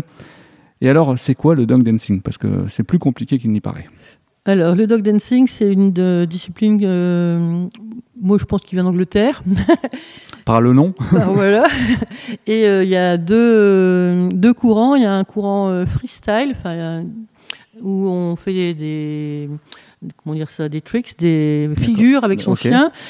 C'est-à-dire qu'on choisit un thème, une musique. Euh, la durée de la musique euh, augmente en fonction de notre niveau. Plus le niveau du- de l'équipe chien-humain est Limité à élevé, 3 minutes, euh, c'est pas ce que j'ai vu 4 minutes Ouais, ça. voilà, Pour la concentration, pour hein. euh, le niveau avancé et 2 minutes pour le niveau débutant. C'est dans le cadre de la SCC aussi, Société Centrale Canine aussi, qui gère, qui gère tout ça ou Oui, toutes la les fédération? Disciplines canines. ouais. Et donc on fait des concours, des rassemblements euh, concours. D'accord. La compétition, elle est plutôt sur euh, l'émotion, je dirais, Mhm. parce que comme c'est un, c'est quand même une est un peu spectaculaire. On a quand même, on a des accessoires, on est déguisé, il y a fait, une ouais. musique. euh, Oui, il y a un côté décorum, il y a un côté voilà, musical on et des est- tricks. Voilà, on est Mhm. jugé sur euh, la technique, l'interprétation et euh, tout ce qui est artistique, tout le côté artistique. Un peu comme le patinage artistique. C'est ça, exactement. Ça ressemble un peu à ça. En sachant que de- entre le freestyle et le, Et le HTM, HTM, Alors, work euh, to music. Il work to music. Là, on est plus proche euh, de l'obéissance Mhm. parce que on a, le chien doit être collé au maître sur 10 positions. D'accord. euh, à droite, à gauche, à tête à l'endroit, tête à l'envers. Au milieu, tête à l'endroit, euh, tête à Mhm. l'envers. Et euh, perpendiculaire au maître. devant, Ok. derrière, tête à l'endroit. Donc que tu dois intégrer dans ton, dans ton Et tu- programme. voilà, en fait. Et dans ces positions-là vont être utilisées pour mettre en valeur le chien et euh, raconter une histoire euh, sur, sur de la musique en fait. Donc quand tu travailles ton programme, puisque c'est un programme, ça prend du temps. hein. Quand je vois certains, certaines prestations, euh, je me dis qu'il faut quand même Faut- préparer. ben, faut D'abord la créer, musique, ensuite créer, le décor, etc. et C'est une vraie mise en scène. Ouais. Et, et intégrer donc euh, les figures imposées dans ton. Il n'y a pas de figure imposée. Ah, c'est pas. Je croyais que. euh, C'est toi qui choisis tes figures. Alors en HTM, plus tu montes, plus tu as de nombre de figures. D'accord. Donc euh, bon, je ne sais plus de tête. Oui, mais, non, non, euh, mais, euh, je mettrai novice, ça doit être 4 quatre positions par exemple. Euh, voilà, intermédiaire, ça doit être 6 positions. euh, D'accord. Et Et donc- tu choisis les, celles que tu veux mettre. Pareil en freestyle, tu choisis C'est ça. pour. euh, tu peux même créer des figures. Que, Ouais. Là, à la Cruft, il y avait une jeune fille qui faisait du hula hop avec, euh, tu as pas vu, avec son cerceau, et le chien tire le cerceau. Ah oui, oui, oui, oui. C'est une figure qu'elle a inventée pour la. Tu sais musique. comment, je- tu sais pour- pourquoi je me suis intéressé au dog dancing? Parce qu'un jour j'ai regardé encore la Cruft. Euh, une euh, dame, c'est une polonaise, je crois, euh, qui a fait euh, sur le thème de l'armée avec son chien. Avec son malinois ou le chien là. Ah, le qui fait la un massage cardiaque. Voilà. C'est extraordinaire. Donc là, pareil, Ouais. le lien il, il est dedans. J'ai, trouvé ça ex- exceptionnel et c'est comme ça que je me suis dit mais c'est quoi cette discipline? Ouais. Et c'est là que je dis ah dog dancing, dog dancing. Je dis ah au fait dog dancing c'est Véro. Tiens, je, vais, je vais appeler Véro. et c'est comme ça en fait que j'ai. Ça demande vraiment un grand focus avec le chien parce qu'en agility, comme en hoopers ou en trailing, ça fait appel à des une motivation intrinsèque du chien pour courir, Ouais. pour sentir, pour sauter, euh, pour aboyer. hein. Ouais. Je pense euh, par Ouais, exemple au flyball, euh, aussi pour attraper le frisbee. Euh, et tandis que pas du tout en, en dog dancing, c'est juste aimer être en connexion avec son humain et lui faire plaisir qui fait que Mhm. ça va être réussi. Quoi. Donc ça demande beaucoup de travail sur sa relation avec son chien. Et moi j'aime bien un peu, un peu le spectacle, euh, le théâtre, l'impro, euh, inventer, arabesques. emmener euh, les gens dans ton univers. Euh. C'est vraiment ça qui me plaît moi. Et je suis pas du tout sportive, mais c'est que mon premier facto de bambou, qui était, j'avais une super connexion naturelle. Il y a des quelquefois avec un chien on a une connexion naturelle. Dès le départ, tu, ouais, c'est ça. Télépathique. On- il paraît qu'on dit qu'on a un chien dans la vie. Oui, je ne sais pas. Un chien Après, vraiment euh, de. Ça se travaille. De une- connexion, une- je pense Une aussi, relation, euh, c'est comme un Après, la maturité de l'humain, ouais, c'est ça. Ouais. Enfin, avec elle, j'avais en tout cas cette relation. Du coup, je cherchais une discipline à faire euh, pour euh, développer nos liens. Et quand j'ai découvert le dog dancing, j'ai tout de suite, j'ai tout- craqué dessus tout de suite. J'ai tout de suite adoré. Quoi. Là, je reviens ouais, sur la Cruft. En fait, c'était Lucy Imbergerova, qui est italienne, avec son chien Daryl Oui. euh, qui fait du massage cardiaque. Euh, Allez Oui. jeter un petit coup d'œil, je vous mets le lien, c'est excellent. Moi, j'en- avais des poils qui dressaient quand Ah j'ai vu oui. ça. Je me suis dit, waouh, la relation, je suis dedans quand même tout le temps. Je me suis dit, la relation qu'il faut obtenir avec son chien pour avoir ça, tu te dis, ouais, il y a du travail. il y a du travail. Les gens ne le savent pas.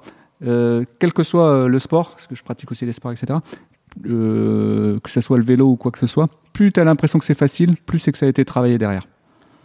Oui, oui. Et donc tu te dis, bah, je, vais le faire, je vais le faire aussi puisque c'est facile. Et c'est, et pareil avec l'équitation. Quand on a le galop 2 ou 3, Oui, oui. euh, on sait monter à cheval, faire du pas, du trot, du galop, et on va dehors, on se dit, ouais, je sais monter à cheval. Et puis quand on a fait 10 ans de dressage Oui. et qu'on en chie encore euh, pour avoir un, un piafé parfait, on évolue, on se dit, ah bah dis donc, je croyais que je savais monter à cheval, quel on évolue tout le temps. Ouais, ouais. Et voilà. Euh, donc Alexandra Creusot hein, pour euh, le stage Voilà. euh, de dog dancing, donc qui a été championne du monde à Compiègne avec Jor, un border collie. Border collie. Birdie. Bor- bor- Border ouais. Ouais, à chaque fois. euh, bord- Birdie border- de, euh, ouais, c'est de ça. C'est ça. J'a- j'a- J'aime bien aussi, c'est pour ça. Border collie. Euh, parlant de race, justement, beaucoup de border qu'on retrouve d'ailleurs dans beaucoup Dans de disciplines. discipline, Moi, ouais. je suis en OB du border partout. Coupe du monde d'OB cette année sur l'équipe de France, 80% c'était du border. Dog dancing, je vois qu'il y a beaucoup de border Ouais. aussi. Agility, beaucoup de border. Hooper, je sais pas. Oh, bah, certainement. C'est pas encore euh, tellement développé en concours, etc. C'est plus ça met en place la discipline. Je suis, moi j'adore, ce chien. Je veux juste encore une fois mettre un bémol. C'est un petit peu le travail de Dog ADN aussi. Le border, c'est un super chien qui a besoin de travail. travailler. Ne prenez pas un border si c'est pour laisser dans le salon. Ça ne sert à rien parce que c'est là que vous allez, je le vois euh, par rapport à- à- aux demandes que j'ai de certains clients en éducation canine. Le border euh, qui ne travaille pas, c'est un border qui fait des dégâts. Et c'est pas la faute du chien. Comme la plupart des chiens de travail. Tout à fait.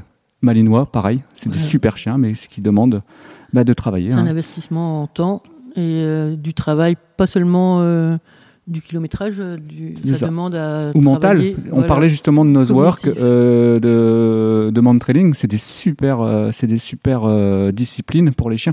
Je discutais avec un éducateur canin qui me disait que le, il, il utilisait ça pour les chiens réactifs, Oui, mais sûr. ultra réactifs. hein. Et en fait, comme il y a 80% de leur mental qui est, qui est sur le nez, bah en fait, tu peux le faire passer n'importe où, il voit rien. C'est extraordinaire, hein mode Ouais. reptilien. Oui, oui, oui. J'adore. Toi, tu pratiques ça avec euh, un flat coat? Entre autres, parce que tu as aussi ta petite. euh, qui est- J'ai deux euh, Toy, ouais, je- mais la plus âgée avec qui j'ai fait du dog dancing est trop âgée maintenant. D'accord. Et Lulu, qui est euh, la suivante, elle a 7 ans, n'aime pas le dog dancing. C'est ça. Il faut savoir que le dog dancing, c'est bruyant, hein, il y a la Oui, musique. ça peut être stressant Euh, par rapport à la c'est foule. souvent en ouais. salle, et donc il y a toujours il y a beaucoup de bruit dans la salle. beaucoup de vibrations, je pense. hein. Il y a des vibrations, Mhm. et c'est surtout les chiens qui ont des grandes oreilles. Tu as vu les oreilles Oui, ça a, un peu papillon, hein. bah oui. Quand c'est la famille Ouais, c'est des papillons, oui. Euh, sont plus sensibles au bruit. Il y a beaucoup de chiens qui font des phobies au bruit, qui ne sont rarement détectés par d'ailleurs les comportementalistes. Faut, c'est quelquefois. euh, Je suis d'accord avec toi. euh, Ça devrait faire partie du, du, du package de, des vérifications. Voilà, exactement. Mm, mm. Et donc elle aime pas, elle aime pas. C'est trop stressant pour elle. Elle était pourtant, elle avait un super focus pour, sur moi. En extérieur, ça allait aussi.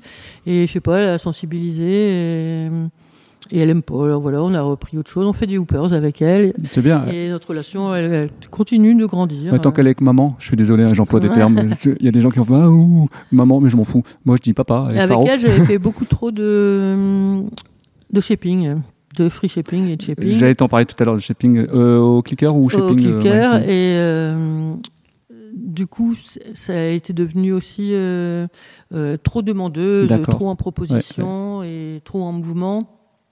C'était trop dur pour elle. Et le chien suractif, euh, c'est aussi dû parfois à l'humain, hein, parce qu'on a tendance à trop lui en demander et on, Complètement. lui laisse pas de période de repos. Et puis il y a des chiens c'est, qui sont pas faits pour, quoi. D'ailleurs, faites attention à vos enfants. Si je peux, je me permets, Véro, parce que c'est quelque chose que j'ai vu chez, chez, chez un client où euh, qui avait un chien qui, à chaque fois qu'il se reposait, l'enfant, qui était très dynamique, allait le réveiller et rejouer avec. il Sauf s'est que- fait mordre? Ben non, mais le chien, il est hyper actif. Ouais. Parce que moi j'ai un cocker comme ça. oui, ça peut euh, être aussi le cas d'ailleurs. Euh, dont les adultes de la famille, hein, dès qu'ils se reposaient, qu'ils étaient ils allaient trifouiller. euh. Ils pensaient faire bien et euh, Laisser monsieur le s'est fait mordre et 12 points de suture dans la bouche. Mm. euh, Et c'est qu'un cocker. et- Je me permets, enfin c'est qu'un entre guillemets. Imagine euh, Malinois, eh ben, il va finir euthanasié et en fait l'accident arrive quelle que soit la race. Ça c'est Oui, important oui, de, préciser. Et euh, d'ailleurs on s'aperçoit qu'avec les chiens de petite race, euh, qu'il y a beaucoup quand même dans, dans les villes, c'est dès l'arrivée, qu'il y a- dès qu'il y a l'arrivée d'un bébé dans, dans le foyer où on commence seulement à s'inquiéter de la morsure. Et, alors qu'un chiot, un chien, quelle que soit sa race, quel que soit son poids, doit être euh, équivalent à, à la race du chien. On doit l'éduquer de la même façon, que ce soit un berger allemand, un, un toy ou tu es d'accord Oui, avec oui, moi oui, bien sûr. On doit le sensibiliser Alors, aux mêmes choses, au bruit. faire, oui, on Au- peut pas faire la même chose. Bien sûr. Souvent, on m'a dit. On fait euh, assez un rarement du mordant avec Un Husky Toy, il faut que tu l'éduques comme un Doberman. Ben non, c'est un petit chien, donc un petit chien, ça veut dire qu'on se baisse sur lui, on Voilà, lui met ça. beaucoup de pression. Sinon, il a peur donc, parce euh, que. voilà, il faut ouais. tenir compte. On n'avance pas ses mains comme ça trop vite sur un petit chien. Et là, c'est bien aussi. Je, je vais rebondir sur un truc que tu as dit tout à l'heure qui était très intelligent, comme tout le reste, hein, je te rassure. C'est euh, l'école des chiots. Quand on a des chiens de très petite race, attention. Il faut le faire, faut les mettre à part, Voilà, travailler euh, et ne pas faire confiance aux gens. Non, mais laisse, il est gentil. il est gentil. oui, oui, ça. Et votre petit chiot qui est très craintif, vous vous le laissez s'approcher, il s'approche, évidemment l'autre va lui faire et euh, C'est ça. dégoûté, vous allez regarder la personne. Oui, c'est vrai, des fois il remet les chiens en place. Ne faites jamais confiance aux humains. Non. Vous ne vous connaissez pas ces personnes, ne leur faites pas confiance, passez votre chemin. Tout à fait. Et euh, parce qu'après, il y a l'instinct de prédation sur du petit chien qui peut euh, parfois fait. être dangereux. Donc attention. Tout à fait. euh, de toute façon, on met. C'est vrai que le- la mise en On peut relation. parler pendant des heures. Ben oui, parce que le sujet est tellement vaste. et C'est vrai que la remise en relation, on a de plus en plus d'accidents. hein, on va pas se mentir. Entre les parcs canins et, Alors les parcs canins, c'est pareil, c'est des parcs à castagnes, il faut pas se C'est très leurrer. hein. dangereux. Bah, en plus, Euh, parfois, il n'y a pas de, po- de possibilité de fuite, donc c'est encore plus Voilà, grave. et puis euh, les chiens sont lâchés là-dedans sans surveillance parce que les gens sont sur leur téléphone. Ils ont lâché La balade avec le téléphone, ça m'énerve. et ils regardent leur téléphone et vous, vous pensez qu'ils regardent, euh, qu'ils vont surveiller leur chien et vous dites pourriez rattacher votre chien s'il vous plaît? La personne va même pas vous répondre. Il est gentil, elle va vous lancer de loin. Ouais, mais moi mon chien est réactif. Vous allez bousiller deux ans de travail. C'est ça. C'est ça, tout à fait. Dans les parcs canins, j'étais plutôt pour, mais J'aimais bien l'initiative parce que Voilà, par rapport à la sociabilisation, mais, Mais en fait, euh, Je il faut d'abord commencer la soit socialisation. Géré. Ouais, ouais, en fait, un parc canin, je pense que c'est Il faudrait quelqu'un de compétent pour. euh, des parcs canins en ville parce que c'est nécessaire pour euh, que Ouais. les gens puissent un peu faire Tout à courir fait, leur chien parce que sinon le, chien est toujours sous contrôle c'est pas ça. bon non plus Non. pour le chien mais euh, je sais pas avec un, un accès digicode et un professionnel euh, dans le parc euh, avec des Il y a un concept euh, là. Véro, t'es forte. Il y a un concept. Il y a un concept. Euh, T'as la place ici Ouais, nous aussi, on manque de place extérieure, effectivement. Si on avait le double, on pourrait le faire un ici. hein. bois ou quelque chose comme ça. À Lille, il y en a, il y a un grand Et bois. pouvoir organiser voilà, des, des promenades C'est une bonne idée affiliatives. ça. Martine Aubry, si vous nous écoutez, euh, n'hésitez pas à revenir vers Dog ADN. euh, on va discuter du projet ensemble. Ok.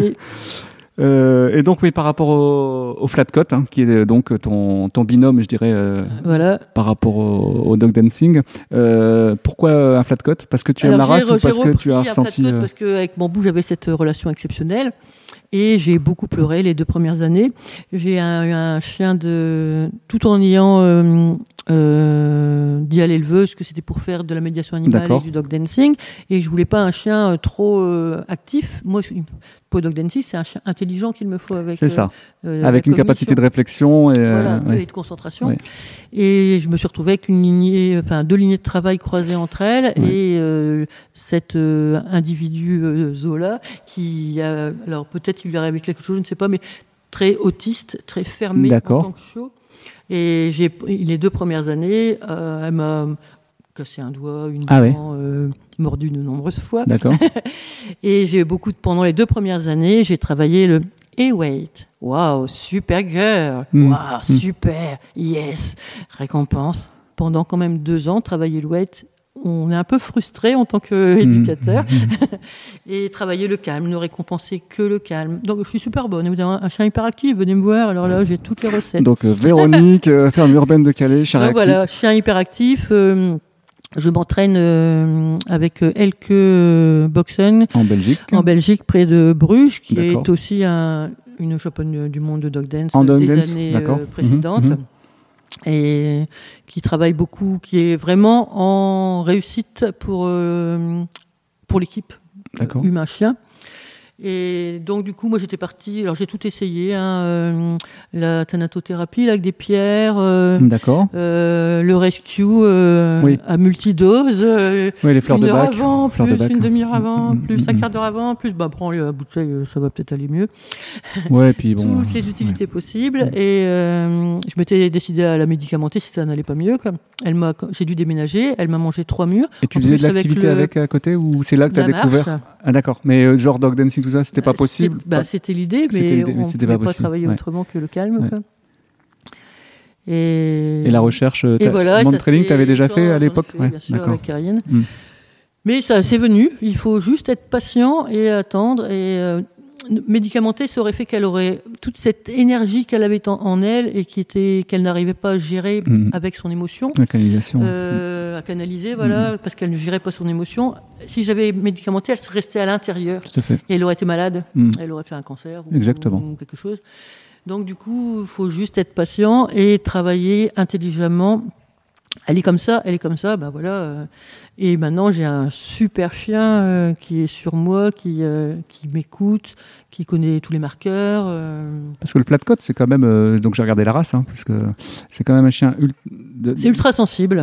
Ouais, très sensible. Donc, ça, ça a été par rapport au bruit et tout ça, justement, la sensibilité. Euh, Euh, Par exemple, si on ouvre un store trop facilement, elle va être surprise. Alors, c'est un chien qui peut être, avoir des comportements imposing, hein, Ouais. imposants, Ouais. parce que c'est un chien qui a une forte personnalité, et en même temps être très sensible. Et c'est cette, cette bivalence qui est difficile à gérer, en fait. Mais beaucoup de chiens euh, sont comme ça, beaucoup de chiens réactifs À émotion sont variable. également euh, ultra sensibles Ouais, ouais. et anxieux. euh, Donc à ne pas confondre avec son cousin, le golden. Voilà, alors les Parce que- golden de travail ont également Oui, ceux qui sont destinés à la chasse. Voilà, les golden Apporteur de gibier. hein. Mais pas la sensibilité du flat. D'accord. Donc là, je enfin, je sais pas ce que j'adore les flats, mais je trouve que le flat a une sensibilité humaine quasiment. D'accord. Euh, même sur la compréhension. euh, on parle avec euh, Elke, parfois elle parle en- on parle en anglais parce que je connais pas le flamand, et Mhm. elle fait des efforts pour aller en français, mais bon, parfois en anglais c'est plus facile. Elle m'explique le- l'exercice, elle me regarde en pouffant de rire parce que l'autre derrière est en train de faire ce qu'elle est en train de dire. Alors qu'il n'y a pas de geste. Elle est déjà dans, dans, Elle dans- son rôle. euh, Euh, ce qu'elle devait faire. quoi. Donc c'est du. Donc voilà, pour moi, le flat est un chien exceptionnel que personne ne peut égaler en race. Donc euh, groupe. Mais voilà, à ne pas mettre entre toutes les mains de par cette hypersensibilité. Et euh, un peu comme tu disais le border, euh, si vous prenez un flat, parce que c'est très gentil à l'humain, Le flat, par exemple, va, c'est un retriever, mais qui porte. Donc, il va facilement vous Mm, prendre mm, votre mm, mm. bras Et t'emmener. euh, pour vous emmener Mm, mm. ou pour vous dire, euh, je sais pas comment gérer le sujet, la maman, et donc il, mâche un peu le bras en disant, à l'aide, à l'aide, je suis dans l'inconfort. Si, quand il fait ça, vous l'engueulez, alors qu'il vient vous chercher euh, en Oui, oui. solution, euh, vous n'allez jamais avoir une relation, votre chien ne va pas comprendre la relation que vous voulez avoir avec lui. Euh, Zola, pendant deux ans, je levais ma main en l'air, hop, elle sautait, c'était euh, du tug, euh, enfin Mhm, voilà. mhm. Et c'est moi qui ai dû apprendre à ne pas lever ma main, simplement. euh, D'accord. il faut beaucoup se contrôler. Donc, un- une famille qui veut prendre un chien, je déconseillerais le flat coat, ou alors vraiment un sujet très très calme chez un éleveur qui, franchement, va pas essayer de passer son chou quand même. Bah, plutôt lignée beauté que lignée travail, encore une fois. Parce qu'il y a tout, ouais, pour moi, il y a voilà. des sur les flat coats, je sais pas s'il y a vraiment des lignes beauté, des lignes Ils sont tellement travail, ils sont mais- tellement beaux. Voilà, ça. ils sont tellement tellement beaux. mais bon, voilà. J'espère que la race euh, restera euh, confidentielle et je préfère euh, que les flats aillent chasser C'est ça.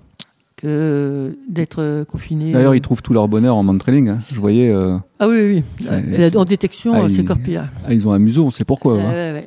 Ça, c'est sûr. Ils ont une capacité olfactive, euh, Oui. c'est quand même assez impressionnant. Euh, donc, euh, ils font partie par la SCC du groupe 8, c'est-à-dire chien apporteur de gibier, chien leveur de gibier, Voilà. chien d'eau, bah, comme le golden. Donc Mais- on dit souvent que le flat coat, c'est le pur sang des retrievers. D'accord. Ouais, ouais. Mais ça dépend des individus. en même temps, est-ce que tu dirais du mal de, du flat coat? Est-ce que tu as tatoué un flat coat? Non. Je pas, je suis pas de la génération tatouage en fait. Si tu devais te qualifier, euh, j'ai deux, trois questions pour terminer parce que c'était passionnant, mais tu sais qu'on est déjà à 1h08. Hein. Ah, Ouais, c'est ça, en bonne compagnie. Hein, on est- voilà. Si tu devais euh, qualifier ta- tes méthodes de- d'éducation, on se concentre sur le chien. euh, tu te situerais, parce qu'aujourd'hui il y a les méthodes traditionnelles, méthodes éthologiques, méthodes dites positives, etc., etc., etc. Alors j'ai un système que j'ai développé avec euh, des comment dire ça, des impératifs à, à tenir et ça s'appelle Joy Training. Ouais, c'est ça. On est d'accord. Mais je te rejoins. Je te rejoins. Voilà. Euh, enjoy, enjoy. Voilà.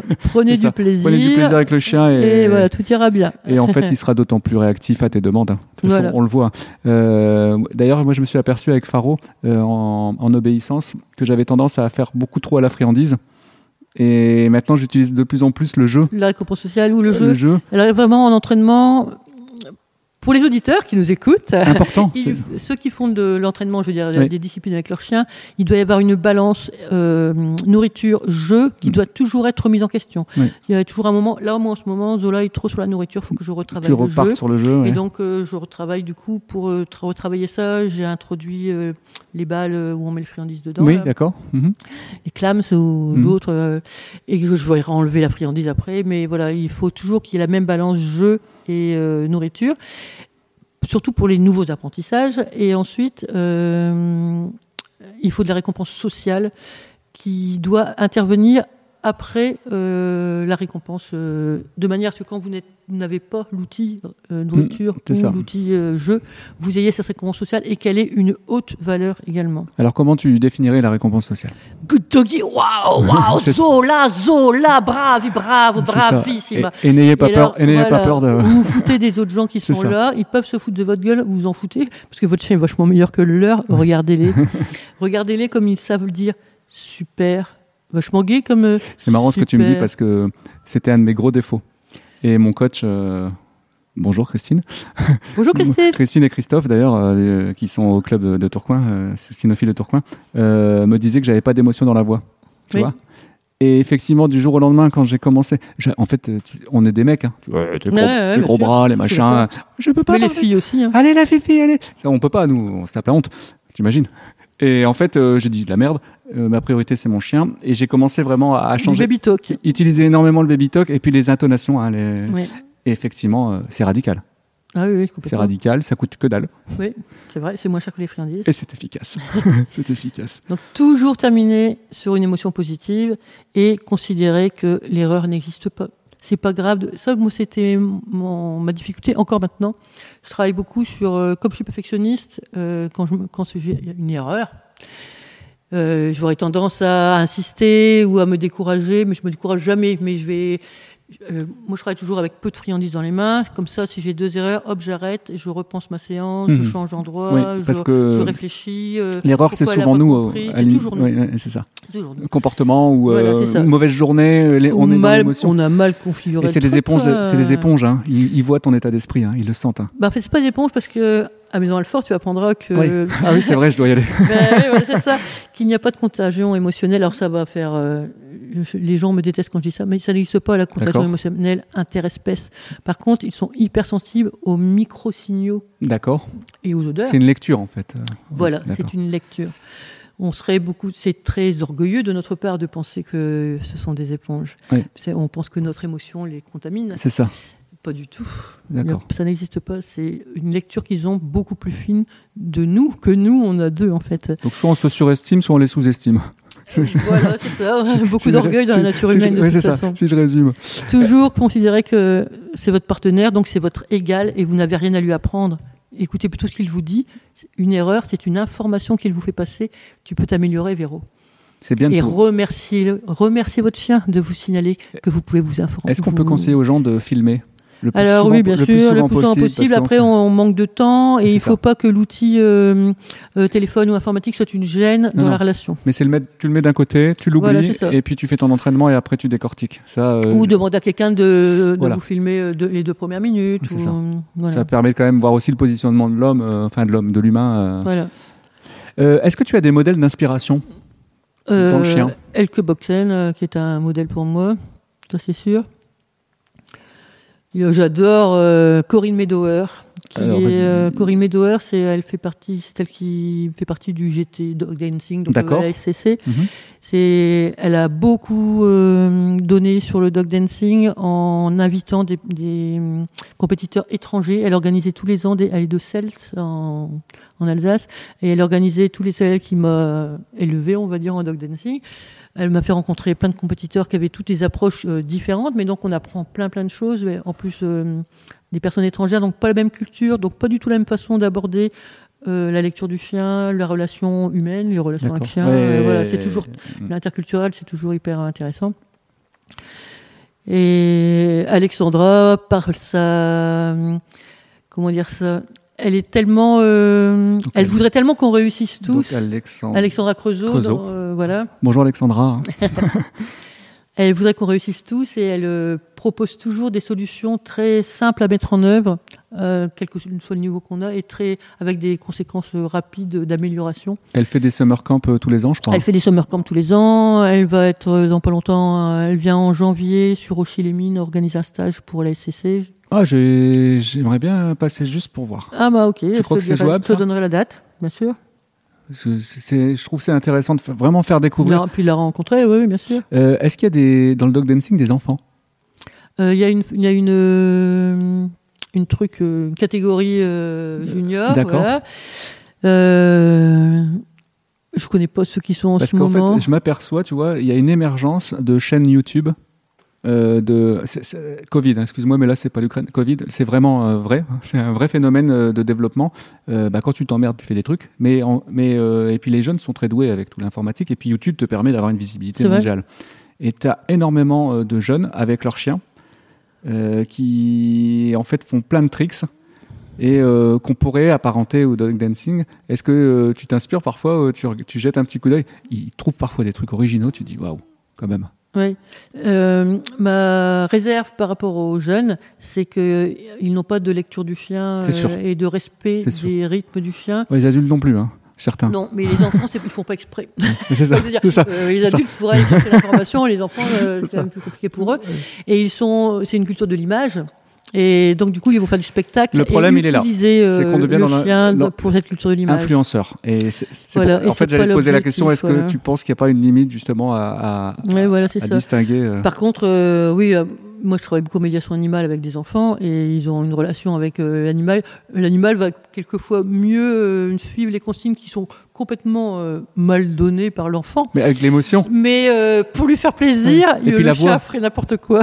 et, Et oui. puis le- la et voix puis la voix, que- puis pour lui faire plaisir, puis pour euh, L'adulte. continuer euh, à aller chercher la balle après. Et voilà. L'adulte est plus réservé, et ont, plus voilà, mature. ouais. hein. Ils ont une relation avec l'animal qui est euh, super sympa. Quoi. Euh, Euh, ça c'est bon. Les conseils pour les familles souhaitant acquérir un chien chez eux, je crois qu'on en a parlé un petit peu. Oui. Donc, travailler la relation avant de travailler euh, de l'entraînement pour ceux qui veulent faire des- une discipline ça. après. Ça, ça sera plus tard. Euh, Voilà. attends, et, Mais travailler la relation, c'est quand même de l'éducation. et le focus, tu parlais. Pour moi, le focus, c'est s'il y a une chose à retenir, si on arrive à avoir le focus du chien, c'est quand même exceptionnel. c'est très difficile d'avoir le focus du chien. Tu trouves pas? Le regard. euh, Ça dépend ce qu'on appelle le focus. Le focus, c'est que le chien te regarde pour te poser des questions, tu vois? Je, je sais pas si tu Oui. vois. euh, Bah, ceux- La difficulté, c'est pas d'avoir le focus, c'est que hum, le chien soit autonome et en même temps puisse euh, se concentrer sur toi quand il le souhaite, C'est ou ça. quand vous le Et souhaitez. c'est très deux. difficile. Donc c'est vraiment le lien qu'il va falloir créer. Et je pense que c'est Ouais. c'est ce que tu disais. hein, c'est avant de commencer Mais à en fait, le focus, tu l'as très rapidement si tu n'es pas toujours dans le contrôle. En fait, la difficulté, c'est que les gens qui veulent le focus veulent être dans le contrôle de ce focus. Or, le chien ne peut pas vous donner du focus euh, s'il il est n'est- entier. s'il n'a pas sa non si lui-même ne peut pas exprimer ses besoins naturels si je l'ai compris avec Zola euh, c'est quand j'ai commencé à pouvoir faire des longues balades avec un autre chien euh, et en ayant moins peur de la lâcher euh, parce que Ah, on je a savais toujours que peur. Ouais, voilà.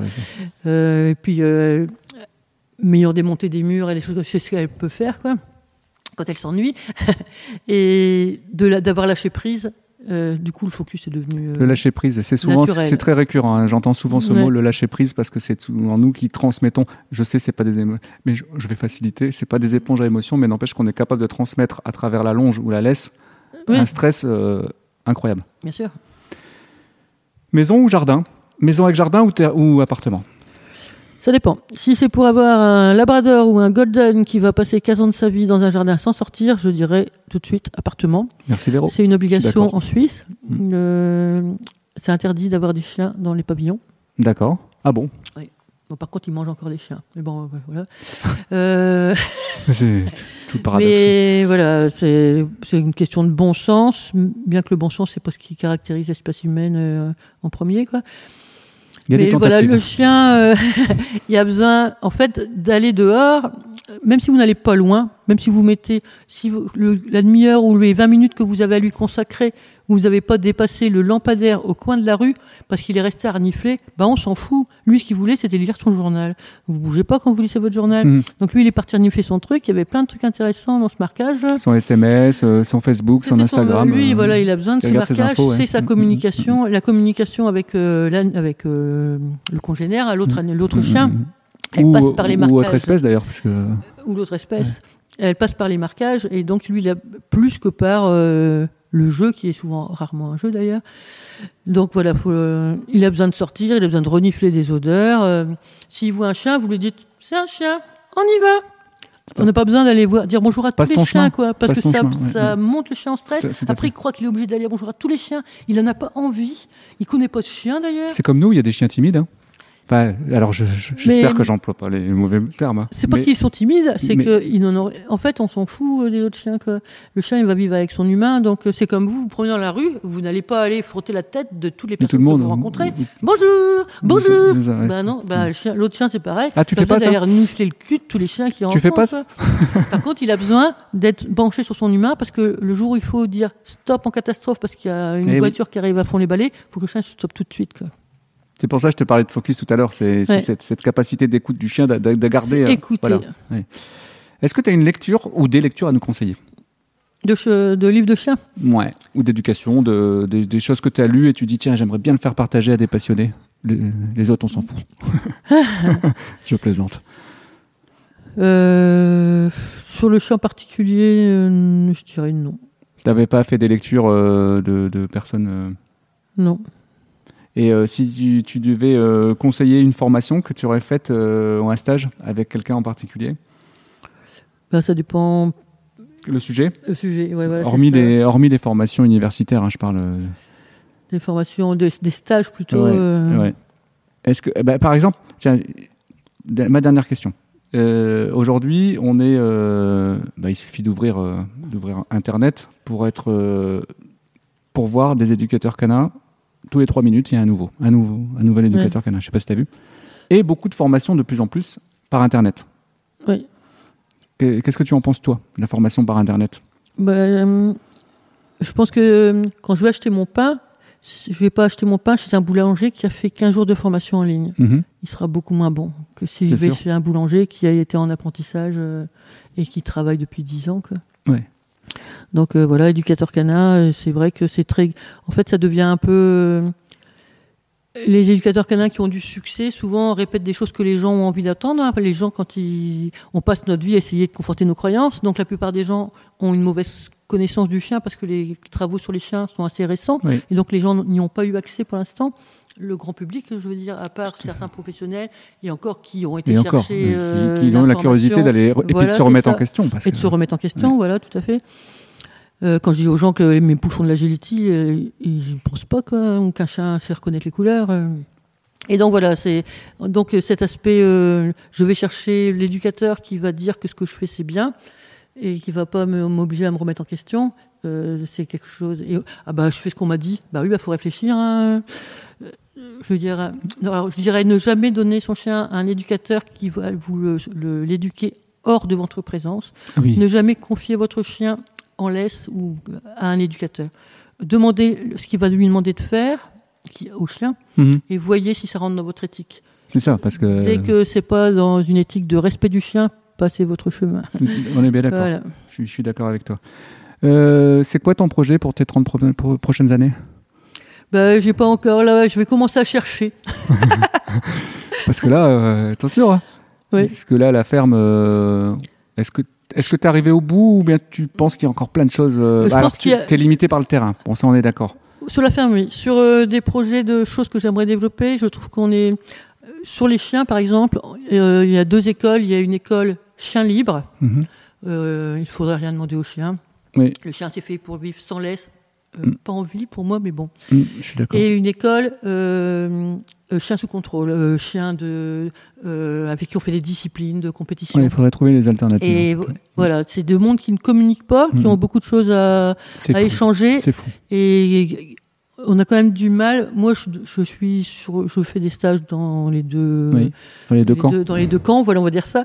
Et je m'aperçois que euh, du coup, il y a un manque de respect d'un camp Ah bah c'est du foutage de gueule. On va pas se dire, c'est la guerre, c'est les guerres. hein. Ouais, et du coup, c'est pas très sympa parce que euh, il y a plein de choses qu'on peut apprendre de l'un et de l'autre. Alors soit t'es positif et t'es gnangnan et t'es bête euh, comme tes pieds, soit euh, t'es euh, à l'ancienne avec le collet électrique, machin, là. Non, il, il existe, il existe des entre deux. D'abord parce qu'il y a beaucoup de gens du, du traditionnel qu'on disait traditionnel. Alors j'étais même pas en traditionnel. Moi j'étais simplement euh, en chien libre. C'est toute la, tous ceux qui ne font ouais, le dog dancing, c'est la maltraitance pour le chien. oui, oui, c'est ça. C'est des gens qui font bah, que du band trailing ou de la détection Ouais, ouais, tout ou de la balade. Ouais, mais moi je suis pour. euh, Mais moi, je moi, pense qu'on n'a pas de choses à apprendre. moi, je pense euh. des uns des autres. Mais ça, c'est. Tu crois puis, pas euh, que c'est- on, on est en train de résumer le monde? Oui, peut-être. Hein? Alors voilà, si j'avais un projet, moi c'est La, paix dans le monde non euh, le respect de l'animal en tant qu'individu, Oui. c'est quand même pas gagné quoi. à développer la, la Euh, règle, euh, la, la loi, là, qui finalement, euh, elle est passée Voilà. un petit peu à travers tout. hein. et respecter. Je suis pas pour, je suis contre, je suis pas végétarienne, je suis pas contre qu'on mange des poules, Oui. ni des veaux, Oui. mais j'aimerais bien que l'abattoir vienne dans la ferme pour tuer le veau proprement. C'est ça. Moi, je pense que les fermiers, ils ont, ils aiment leurs animaux. Enfin, voilà, les bons, ceux qui ont des résultats. De toute façon, ils sont bons. hein. Bah, Il y a un travail qui a été fait euh, par les une mères, américaine, euh, euh, une américaine autiste qui est devenue docteur euh, et qui avait travaillé en fait sur les, les fermes aux, aux États-Unis. En France, c'est la sociologue Jocelyne Porcher qui est la plus avancée sur le travail avec Et l'animal. en fait, la, la- la- celle qui a commencé, qui a commencé ça, c'est euh, aux États-Unis en fait. C'est c'est fou. Hein. Elle était Asperger. Ouais. Donc, euh, tu vois, mais ça n'empêche pas de, de développer des, des compétences. Et en fait, euh, elle, a, elle a été élevée dans une ferme. Et tu sais comment Asperger, ils sont très euh, si- focus sur, euh, sur une problématique. Oui, Et donc, ça toque un peu. Donc, elle, a- elle, a, elle a étudié la- le bien-être de l'animal dans la ferme et elle s'est dit, bah, ça, il faut le transmettre dans les abattoirs. Parce que c'est pas parce qu'il est en fin de vie qu'on peut pas euh, optimiser cette fin de vie. Voilà, tout à fait. Et je trouve ça extraordinaire. Et, et attention, hein, ça a créé tout un buzz. Il y a un film qui vient de sortir là-dessus, enfin, qui est sorti il y a 3-4 ans, qui est très intéressant. Je mettrai le lien parce que le film est intéressant parce que ça raconte sa vie en fait euh, de gamine, de ok. gamine qui constate ça à Asperger, qui devient docteur, reconnu dans le monde entier pour euh, sa capacité à étudier l'animal. Voilà. Qu'est-ce que t'en penses? Parfait. C'était bien ou pas? Ça t'a plu très bien, oui, oui. Et si pour juste la dernière question, c'est qui le prochain que je devrais interviewer à ton avis Bah, Ou dans mes prochains Qui est-ce qu'on pourrait contacter ensemble où tu pourras envoyer un mail en disant Ah, il faut absolument que tu passes voir Dog ADN. Il y a plein de questions pertinentes pour développer notre euh, discipline. Je n'ai pas d'idée là tout, de suite. Bon, tu me la donneras Parce oui. que moi j'aimerais bien, j'aimerais bien, je me dis que si on pouvait avoir Alexandra Creusot un jour, ce serait quand même très intéressant. Ok, Ça marche ça marche. Bon, en tout cas, merci beaucoup Véro, c'était super sympa, De rien. super expérience, et puis continue comme ça, et puis euh, bah, de toute façon on se retrouvera Oui, oui. à travers différents stages euh, ou, à Maison, ou à Maison Alfort. Oui. À bientôt Véro À bientôt. Merci à toi Au revoir. Voilà qui clôture son 11e épisode. Avec Faro, nous souhaitions vous remercier. Et si vous avez des suggestions de, de nouveaux invités, n'hésitez pas à revenir vers nous sur dogadn.fr.gmail.com, sur Instagram ou sur Facebook. A très bientôt pour un nouvel épisode. Des grosses caresses à vos toutous